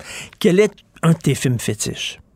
Richard, Richard, dans la dernière demi-heure, avant qu'on se parle, j'ai voulu me faire un top 10, mais mon top 10 changeait aux 5 minutes. Alors, je te, je te le lance comme ça en vrac. Évidemment, Le Parrain 1 et 2, ça c'est vraiment le film qui remporte le petit jeu de t'amènerais quoi sur une île déserte si tu pouvais ne regarder qu'un film, toujours le même, jusqu'à la fin de, de ta vie? Évidemment, le parrain. Mais aussi, par exemple, de Chaplin, Les Lumières de la ville. Quand, par exemple, euh, la jeune aveugle retrouve la vue et voit qui est son bienfaiteur, je crois que la sensibilité moderne ricanerait de cette scène-là. Moi, elle me fait toujours pleurer. Ah, tout à Dans- fait. dans- tout à dans fait. la rue vers l'or de, de, de Chaplin, après la danse des petits pains, quand il se réveille et voit qu'elle n'est jamais venue finalement, cette scène-là, pour moi, est absolument inoubliable. Les, bon, les, les Enfants du Paradis de Marcel Carnet, euh, The Hustler avec Paul Newman, de Robert, euh, de Robert tu sais, le, le joueur de poule dans la salle, enfu- enfumé, il joue pendant toute la nuit. Je sais pas, moi, la, la de Fellini, 1900 de Bertolucci, High Noon, évidemment. Euh, High Noon, le, le- le- plus beau western que j'ai jamais vu. Aynoun, parlons-en, parlons-en. Aynoun, entre autres, un village qui est menacé par des bandits qui vont débarquer dans une heure du train, puis qui vont euh, saccager le, visa- le village. Et il y a seulement qu'un shérif qui se tient debout. Il y a un shérif qui, lui, il va voir là, les gens, venez m'aider, venez m'aider. Personne fait rien. Mon Dieu, que c'est la lâcheté ces temps-ci, entre autres, des universités devant le mouvement woke. Ça me fait penser Ben à ça. oui, le, le- le vrai thème du film, c'est l'hypocrisie et la lâcheté. La lâcheté. De, de- de beaucoup, de beaucoup de ces bien-pensants qui sont très, très prompts hein, à monter sur la tribune et nous faire la morale. Mais, comme, comme on dit, when push comes to shove, on voit qui se tient debout. Et le shérif, en effet, est seul à la toute fin. Euh, qu'est-ce que je pourrais te dire? Il va, le shérif va à l'église, et là, le curé qui est en paix, il eh donne des prêches, des sermons, puis il dit, ben venez, il va voir les gens dans l'église, ben venez m'aider. Il arrive, là. Oh non, euh, je peux pas, euh, c'est impossible, je suis vieux, j'ai mal, j'ai peur, etc. Il se retrouve tout seul. C'est tellement symptomatique de notre lâcheté aujourd'hui. Et c'est ça qui est le fun avec le cinéma. C'est que même des vieux films, tu regardes ça, puis ça nous, ça nous parle, ça dit des choses sur notre époque. Absolument. Écoute, euh, mon Dieu, Taxi Driver, Fanny Alexandre, le mariage de Maria Brown, André Roublev. Euh, écoute-moi, euh, Joseph, Taxi Driver, Taxi Driver, on parle de violence ces temps-ci contre les politiciens. Taxi Driver, fait en 76, un gars qui est tout seul, euh, qui est frustré, qui a fait la guerre du Vietnam, qui revient, qui a été mal accueilli, qui est tout seul et qui développe une haine, une colère et tout ça, et qui se met, qui, qui fantasme à un moment donné, qui veut tirer sur un politicien. Mais, mais c'est aujourd'hui? C'est ça? Absolument, absolument. Euh, c'est drôle parce que si on commence à faire des, des, des liens entre ce qu'on voit sous nos yeux et, et, certains films. J'ai pas pu m'empêcher, Richard, comme ça, mais je le dis avec un clin d'œil. Je le dis à la blague. Quand je regarde les, les, cafouillages de, de, de, la campagne libérale ou, ou même le proverbial autobus qui normalement doit tomber en panne tombe effectivement en panne, j'ai pas pu m'empêcher, tu as peut-être vu cette vieille, vieille, vieille comédie de Blake Edwards avec Peter Sellers, Le Party. Le Party. Où, évidemment, l'acteur qui n'est pas supposé être là est invité. Et là, tout se met à mal aller là. Exactement. Tout, écoute, je suis à Paris avec mon fils. Euh, de party ressort en salle à Paris. Je dis à mon fils, écoute, je t'amène voir ça. C'est le film le plus drôle de toute ma vie. J'ai jamais ri autant dans un film. Alors, je l'amène voir ça. Le pire film de toute sa vie. Le pays, il, a ah il, a trouvé, il a détesté ça, il a trouvé ça plate, et il regardait l'heure tout le temps. Tout ça. Comme je dis, OK, ça a peut-être mal vieilli, mais bref, et effectivement, c'est comme un, festival de gaffe, ce film-là. Là. Et, en plus, évidemment, rappelle-toi, Peter Sellers joue un, Indien, donc il s'est pas fait un blackface, il s'est fait un brownface, et j'imagine que, j'imagine, je sais qu'aujourd'hui, ce serait inacceptable, inqualifiable, imagine de toller, on dirait appropriation culturelle, etc., etc. Et ça, c'est un autre de, mes plaisirs quand je regarde un film, essayer de me dire, est-ce que ça pourrait se faire aujourd'hui? Évidemment pas. Et comment tu as réagi quand Tom Hanks euh, il dit eh ben, si on faisait Philadelphia aujourd'hui, on sait qu'il jouait le rôle d'un gars qui avait le sida, un homosexuel qui avait le sida, c'était le premier film à en parler d'ailleurs. Et je ne le ferai pas parce que je ne suis pas gay et je ne peux pas jouer un gay. Attends, mais un des plus grands acteurs au monde dit ça, qui peut pas jouer un gay. Christy, c'est le rôle d'un acteur de jouer un personnage qu'il n'est pas. Oui, oh, ça, tu sais, euh, quand, il a, quand il a dit ça, ça m'a beaucoup déçu. Pas autant, pas autant cependant que les trois petits canards de Harry Potter qui doivent tout à J.K. Rowling et qui se sont tournés contre elle parce qu'elle a eu le malheur de dire excusez-moi, mais la dernière fois que j'ai vérifié, une personne avec un utérus, moi j'appelais ça une femme. Alors évidemment, on l'a traité de transphobe et ces trois petits canards, y compris le rouquin, se sont tournés contre elle. J'ai trouvé ça absolument lamentable. Mais, mais, mais, pour revenir à High le courage est une valeur bien moins répandue qu'on ne le prétend. Tout à fait. Écoute, on pourrait parler pendant une heure. Qui sait, si c'est bon, notre segment, on va peut-être être approché pour faire un balado sur le cinéma, toi et moi. Ça pourrait être rigolo. On, serait, les nouveaux Cisco et Ebert. exact. Avec des gros pouces. merci de me faire ce cadeau-là, de parler de cinéma avec moi tous les vendredis. Je pense que c'est très apprécié, les auditeurs. Bon long week-end, Joseph. Merci. Salut. Toi de même. Au revoir.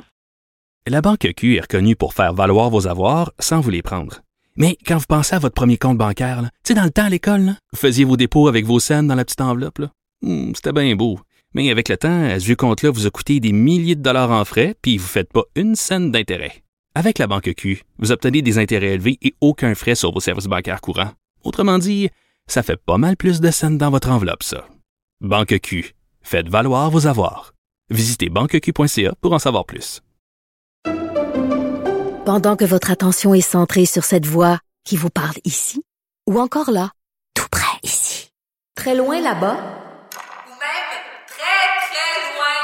Celle de Desjardins Entreprises est centrée sur plus de 400 000 entreprises partout autour de vous. Depuis plus de 120 ans, nos équipes dédiées accompagnent les entrepreneurs d'ici à chaque étape pour qu'ils puissent rester centrés sur ce qui compte, la croissance de leur entreprise.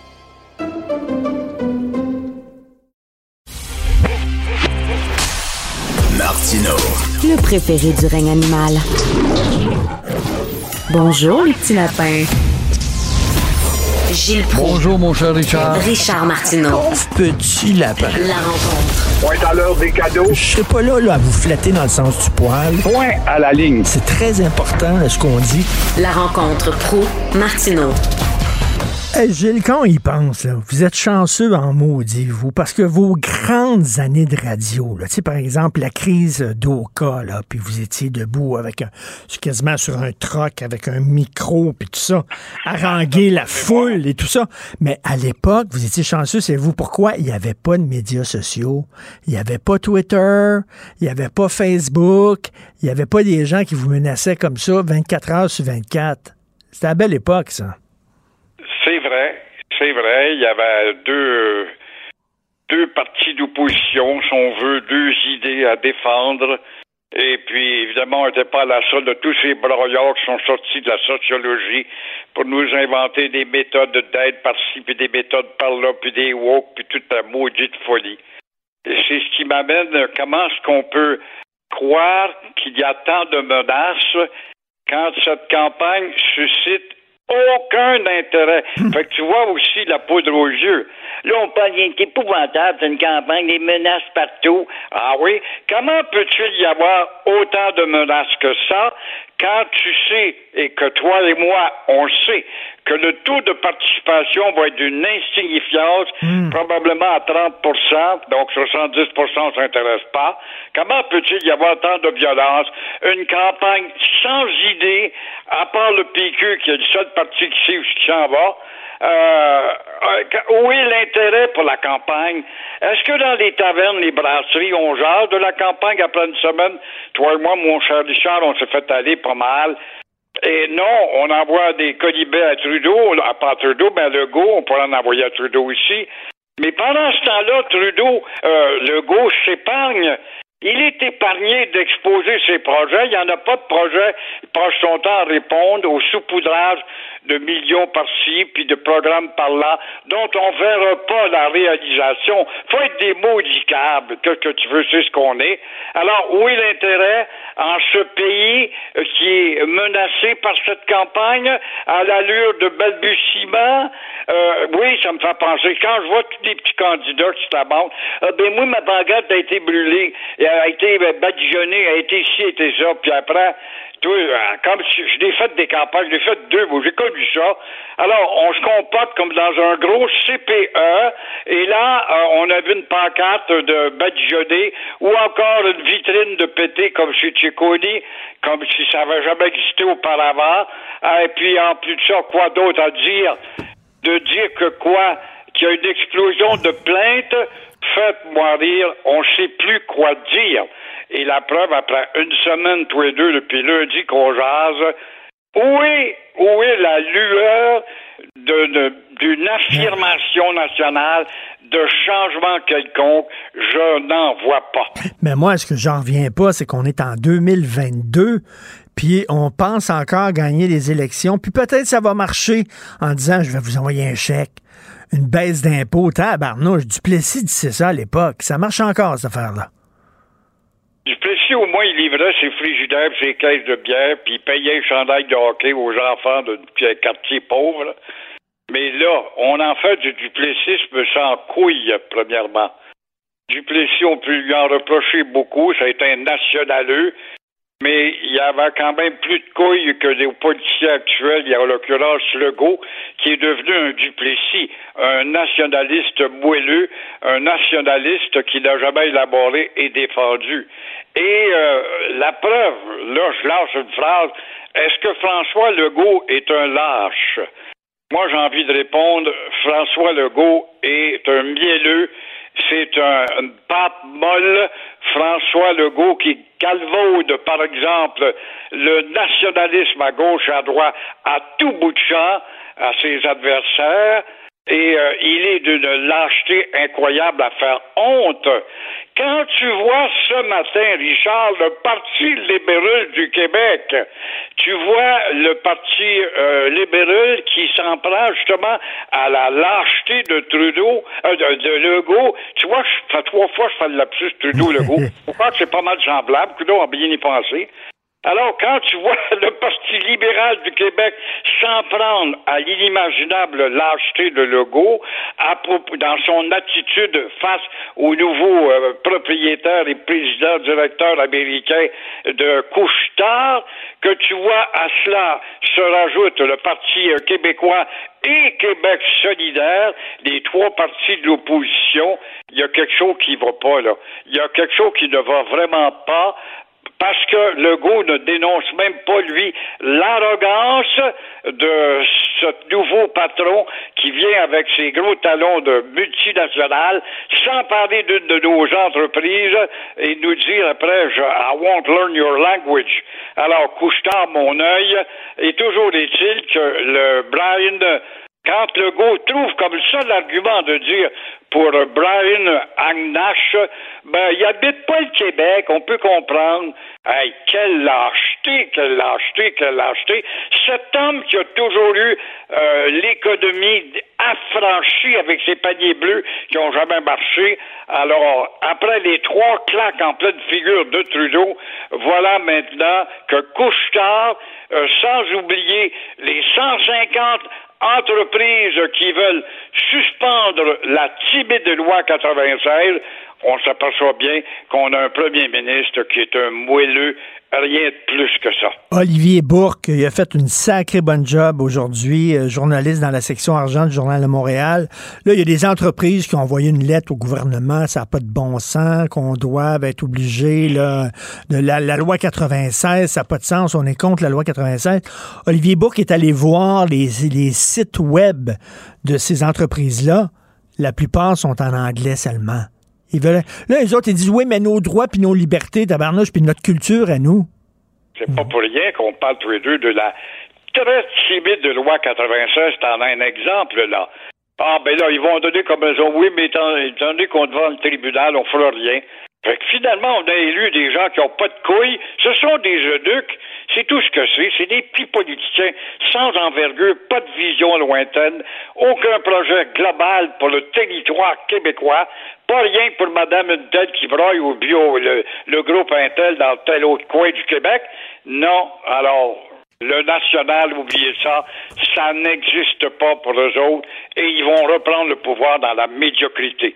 Il va falloir que l'opposition ben, je vois le petit Duhem qui, qui, cultive évidemment la haine un peu, là, un peu c'est fort. Il est opportuniste, mais il va falloir que les trois oppositions qui sont très mal prises actuellement ne voient pas l'espoir de prendre le pouvoir au lendemain du 3 octobre qu'on songe à créer une coalition des partis de l'opposition mais comment réussir à mettre tout ce monde-là sous le même parapluie, sans quoi jamais nous allons avoir des changements politiques? Tout à fait. Hein. C'est un film, on sait comment il va se finir. Le film, c'est la CAQ qui va rentrer majoritaire. Donc, c'est pour ça que j'ai hâte de voir, effectivement, le taux d'abstention. Il risque d'être élevé.